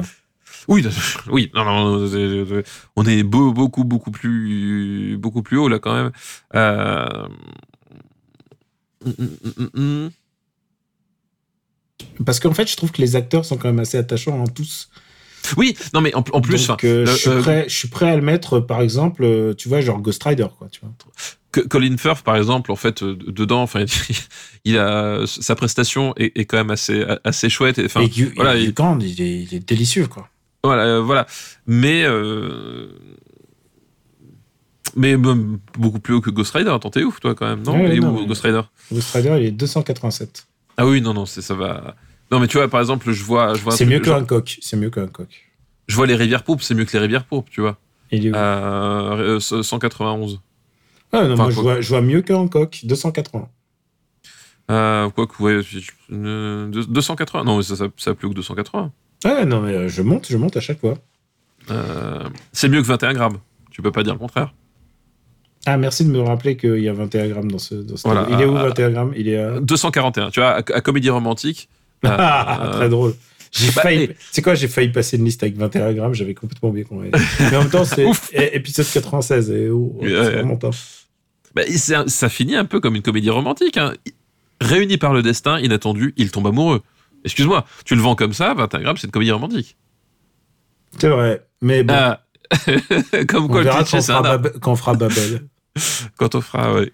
Euh, Sachant que j'ai vu son dernier film, je te rappelle. oui, je sais, ouais. Netflix. Pas moi. J'ai- voulu le lancer, puis j'ai vu que c'est quoi, c'est 2h40 Non, c'est un peu plus. Je crois que c'est presque. Ouais, c'est plus de. Je sais pas, 3 heures presque. Ouais, quand j'ai vu la durée, j'ai fait non. Ouais, mais c'est- 3 heures très très bien réalisé. hein. Non, mais alors ça, je dis pas, hein, mais Est-ce que c'est mieux que Lady Killers Ah oui, c'est mieux que les. Enfin, je- enfin, Mais En tout cas, c'est- un côté ça- plus attachant, tu vois. Alors là, je commence à mettre une barrière. Je, je sais pas si je le mets au-dessus d'Invictus. Invictus, où est-ce qu'il est? 224. Euh. Ouais. Bah, moi, je- à choisir, je préfère regarder celui-là parce que c'est plus court déjà. Mais, Ouais, euh, c'est vrai. euh, Mais tu vois, moi, je, voilà, je le mets pas au-dessus. euh, Ouais, Ouais. Impossible Écoute- que ce soit au-dessus de qui, qui a tué Palmela Rose. Euh, non, non, puis même, ça, ça, peut- ça peut pas aller au-dessus quand même de la chute du Faucon Noir. euh. Donc, euh, non, mais écoute. euh, si Harry Potter, c'est encore une fois, c'est un des rares films que j'ai pas vu dans cette liste puisque c'est à l'époque où on s'autorisait ça. J'ai pas perdu l'idée de, de voir Harry Potter. Bah, tu, tu as un héritier. Mais j'ai vu euh, le dernier, j'ai vu sans Zouk. Donc, euh, pour ceux qui n'ont pas écouté Ah. After Eight, je ne savais pas que Dumbledore c'était un mec. C'était- je C'était croyais que c'était quelqu'un, voilà. C'était un vieux. Et à la fin, je sais pas quel est le secret de Dumbledore. hein. Je- c'est qu'il était amoureux de Grindelwald. Enfin, je, je crois. Ou alors, enfin, ou alors j'ai. En fait, moi non plus, j'ai pas compris parce qu'en fait, tout ce que tu apprends au fur et à mesure du film, tu le, tu, tu, on te le donne dans les cinq Mhm. premières minutes. Donc, euh, bon, bref, on va pas refaire le procès. Euh, écoute, je- moi, je trouve ça. Je préférais revoir le journal de Bridget Jones à la Chambre des Secrets, mais pas. euh, je préfère quand même la chute du Faucon Noir largement. Ah, je, te, je te suis. Allez, hop. Entre la chute du faucon noir et Harry Potter et la chambre des secrets. Deux- au moins, on a, un- on a un film classé assez, assez haut aujourd'hui, là. Oui, mais en fait, mais, mais vraiment, c'est- enfin, c'est un, c'est un dilemme euh, entre guillemets, euh, parce que, enfin, c'est pas un, c'est pas un film euh, mauvais, quoi. Euh, mais c'est juste que, en fait, euh, vraiment, c'est, vraiment très très lisse et euh, c'est attachant et c'est rigolo, mais c'est très très lisse. Enfin, c'est- un peu ce que, ce que ce que sont devenus pas mal de films de, pour le coup, de- avec Hugh Grant, quoi le côté où euh, voilà on, on a des personnages charmants c'est bien interprété Mais il y a, quel- il y a quelques scènes très réussies mais au final bon au final voilà c'est pas le grand frisson Ne quoi. vous empressez pas de nous envoyer Love Actually. hein. ah putain oui Love Actually euh. Tu l'as vu? Euh, oui oui je l'ai je l'ai vu Ouais, ouais. Tout le monde a vu Love Actually. Genre, je, je pense que. Ah, bah, il est, on- il est classé chez nous, il est 248ème. oui voilà tout à Ah, fait Putain, ça, j'aime pas, j'aime pas Love Actually, par contre, ouais. Eh ben écoute, bah, ça c'est tout. On va remercier Stéphane, 520 STB pour sa liste. bah de rien de rien écoute ça me fait plaisir ah non c'est pardon c'est- Allez, Stéphane, balance ta reco. Eh, écoute, bah, ma, ma recommandation, puisque euh, puisqu'on l'a dit, ce sera, ce sera un film d'horreur. Euh, alors c'est un peu le bordel pour suivre le, le truc parce qu'il a été euh, chez Shadow pendant un moment et a priori de ce que j'en crois sur euh, Watchlist. Euh, Just Watch, pardon. Euh, il est sur OCS. Alors, je suis pas allé vérifier, donc euh, il, est disponible sur OCS. Euh, c'est un film, je sais pas si tu l'as vu, mais c'est un, c'est un peu finalement quelque part un, un, un hommage à, à Sumimasen Turbo, euh, puisque c'est Deadstream. Euh, je ne sais pas si tu l'as vu ou si même tu en as entendu parler. Non, ça me dit rien. Le concept est assez simple. Euh, c'est qu'on suit un, un streamer dans une maison hantée. Et euh, c'est à la fois que ça et à la fois c'est complètement ça, c'est-à-dire que euh, on a donc l'acteur principal aussi euh, scénariste réalisateur Joseph Winter qui joue un, un, un streamer ultra populaire et donc parfaitement insupportable, euh, qui euh, en gros euh, revient parce qu'il a été il a été cancel euh, et il revient du coup pour essayer de redorer son, son blason et se faire pardonner. Il propose un truc inédit, c'est-à-dire dépasser sa plus grande peur, euh, aller dans une maison hantée parce qu'il a extrêmement peur des, des, des- fantômes. Et donc il va il va passer une nuit dans un dans une maison hantée euh, quelque part perdue dans dans, dans l'Utah. Et on va le suivre. Et euh, ce qu'il y a de ce qu'il y a de bien, c'est que déjà euh, en termes d'écriture, enfin le, le, d'écriture d'interprétation, c'est vraiment super. Le, le, enfin le, type, il est parfait. Donc il est insupportable, mais il est parfaitement insupportable. Euh, Il y a plein d'idées qui sont super euh, super sympas. Il y a, il y a une atmosphère, euh, une atmosphère qui, qui rappelle pas mal euh, Evil Dead dans le ton, c'est-à-dire que t'as à la fois des, des, des, des, des scènes de tension pure et à la fois des scènes loufoques euh, qui sont qui sont vraiment chouettes. Et surtout, je trouve le, le meilleur truc de Deadstream, c'est que pour le coup, il a vraiment bien compris le média auquel euh, il s'attaque, bah, c'est-à-dire le, le streaming. C'est-à-dire qu'on va vraiment utiliser le, le langage visuel, euh, audiovisuel du, du stream euh, dans la mise en scène à tous les moments. C'est-à-dire que euh, le, le donc ben je, je ne t'apprends pas, tu es toi-même streamer, mais le, le, le deck avec les écrans préparés, le, le multi-angle, le chat, les trucs comme ça. Enfin voilà, tous ces éléments-là en fait qui vont qui vont s'intriquer et qui vont donner une mise en scène qui est qui qui pour le coup a vraiment très très bien compris le média dont il parle et ce qui est assez rare parce que enfin souvent effectivement quand le cinéma s'approprie un, un média euh, cousin puisqu'on reste dans l'audiovisuel cousin mais qui ne maîtrise pas forcément et que c'est fait euh, que fait de de loin euh, du coup ça donne des catastrophes. Là non effectivement tu, tu vois que je pense que le, le Joseph Winter c'est quelqu'un qui qui est un, consommateur de stream. Il, doit suivre des streamers etc et il a parfaitement compris le, truc et c'est hyper bien intégré à la mise en scène. Et du coup ça donne euh, enfin il, il y a plein d'idées en termes de mise en scène qui s'enchaînent euh, tout le temps. Et du coup ça fait un film qui est euh, super inventif super dynamique et encore une fois qui arrive à, ménager un, côté parfois parfois franchement bizarre franchement dégueu et à parfois franchement euh, franchement très très drôle avec des voilà avec, des gags à la Evil Dead euh, ou à la comment s'appelle à la, à la Peter Jackson tu vois. Et tout ça pour, à mon avis, un budget qui, qui doit être complètement ridicule parce que, bah, littéralement, ils ont une baraque euh, et trois GoPro euh, et ils arrivent à faire un truc qui euh, qui, est qui est vraiment très très sympa et très très chouette. Ça dure 1h30 même moins d'une heure 30 je crois euh, ça le concept s'épuise pas Ça dure, Euh, une- ça dure, je vais te dire, ça dure 1h23 puisque je viens de le trouver, il est sur OCS. voilà donc il, il arrivait il arrivait sur OCS parce qu'en fait il est il sorti est du catalogue il- de Shadows il est arrivé sur sur OCS il est jusqu'à ça. 8 février seulement. Mais oui, en fait, c'est pour ça que je dis c'est un bordel, c'est qu'en fait, il a, alors, je, je sais pas pourquoi spécifiquement ce film-là, mais il a des contrats d'exploitation qui sont euh, qui sont sur des temps assez courts. Et a priori, une fois qu'il quittera OCS, il ira peut-être sur une autre plateforme. Enfin voilà, bon. Euh, donc c'est vraiment Itinérant.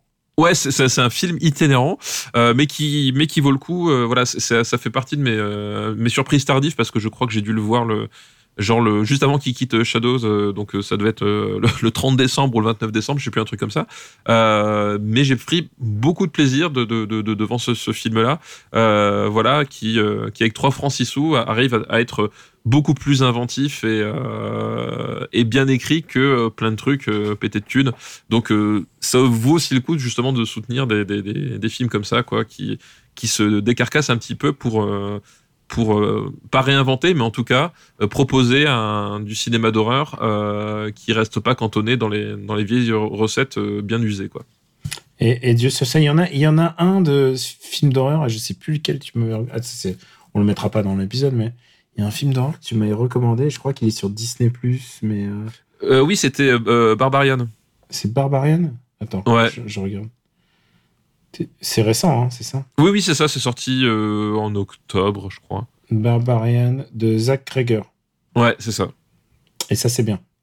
Oui, ça c'est ça c'est chouette. Bah, c'est pareil, il y a, il y, a, y a un mélange des trucs, euh, enfin des, des genres, et puis il y a des dans l'écriture il y a des, des trucs assez euh, à- voilà assez acerbes, mais qui en même Mm. temps sont.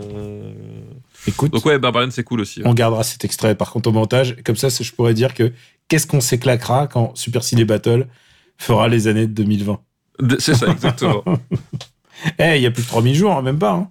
oui, oui, on y est presque. On y est presque. Et C'est quoi On en... eh, eh, moi, j'y serai. Et toi? Voilà. Bah j'y serai aussi évidemment. Et euh, moi, pour ma part, je vais, euh, je vais recommander euh, un autre film qui est, qui est sorti il y a pas si longtemps. Alors, c'est vraiment un film particulier. Accrochez-vous, hein, parce que c'est pas, c'est pas très joyeux. C'est un documentaire qui s'appelle Professeur Yamamoto part à la retraite. Et c'est un psychiatre euh, ultra vénéré au Japon qui prend sa retraite à, à un âge tardif et euh, du coup il est en train de il doit prévenir ses Ah, patients lui il n'a pas manifesté. Voilà. non Tant pis pour lui.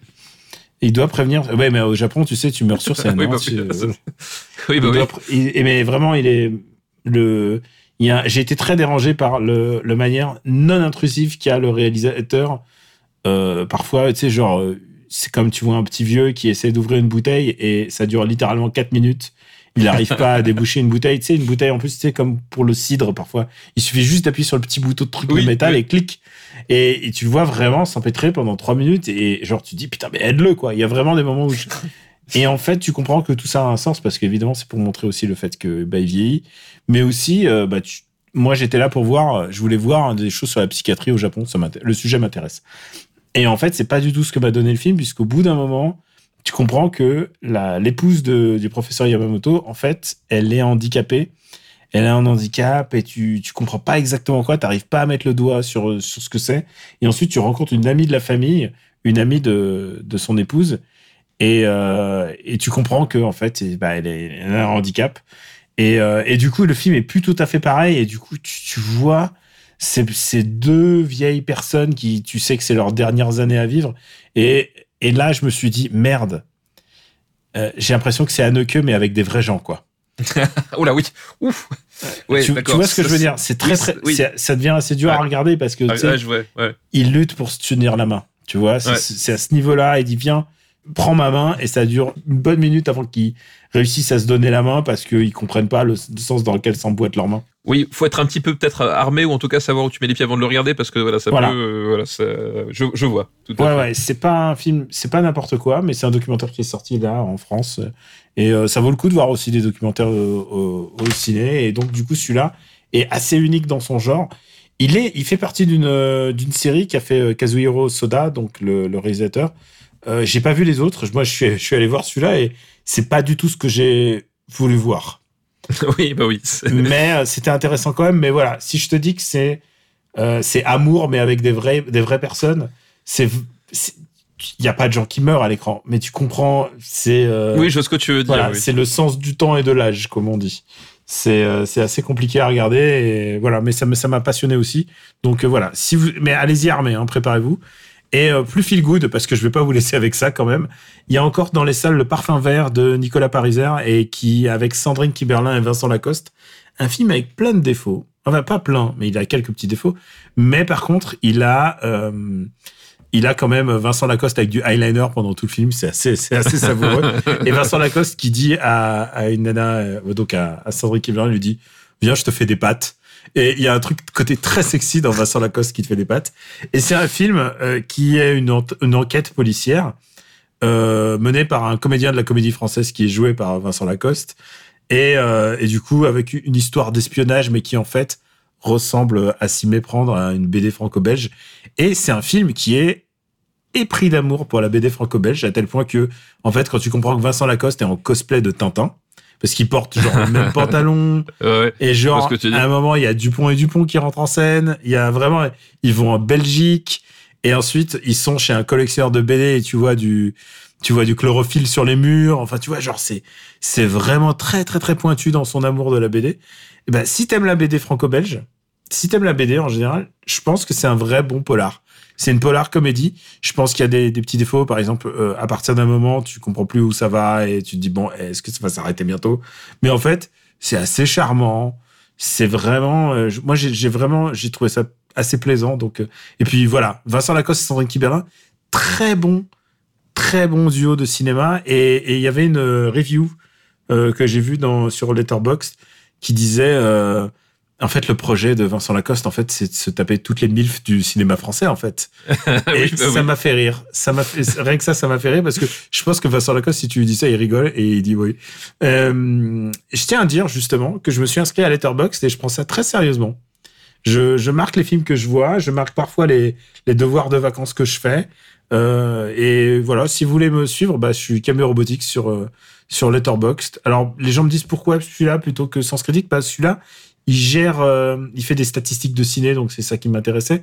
Et aussi parce que euh, il fait, je peux gérer une watchlist et faire des, voilà, sinon ça reste le même fonctionnement. J'ai juste choisi Letterboxd parce qu'il est plus américain, donc euh, on trouve beaucoup plus de films.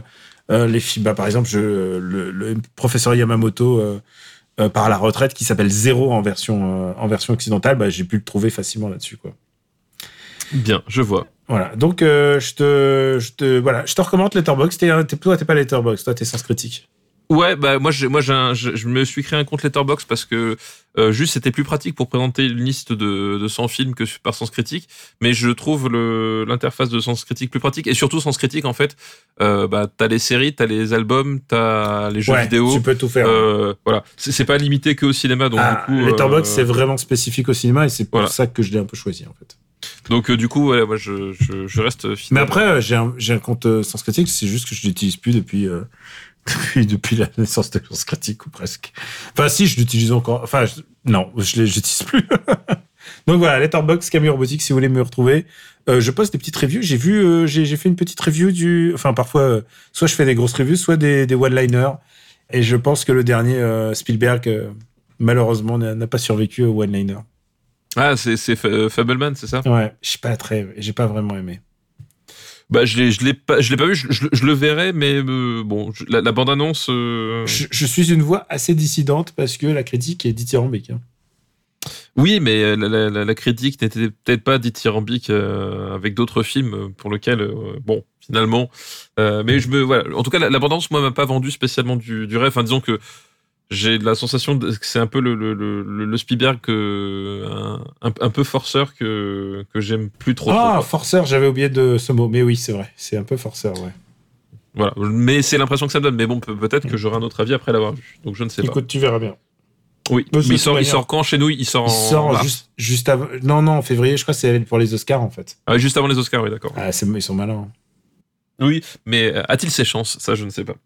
Ah, je pense qu'il a complètement ses chances. D'accord. Ah, je, pense que c'est euh, c'est fait pour ça.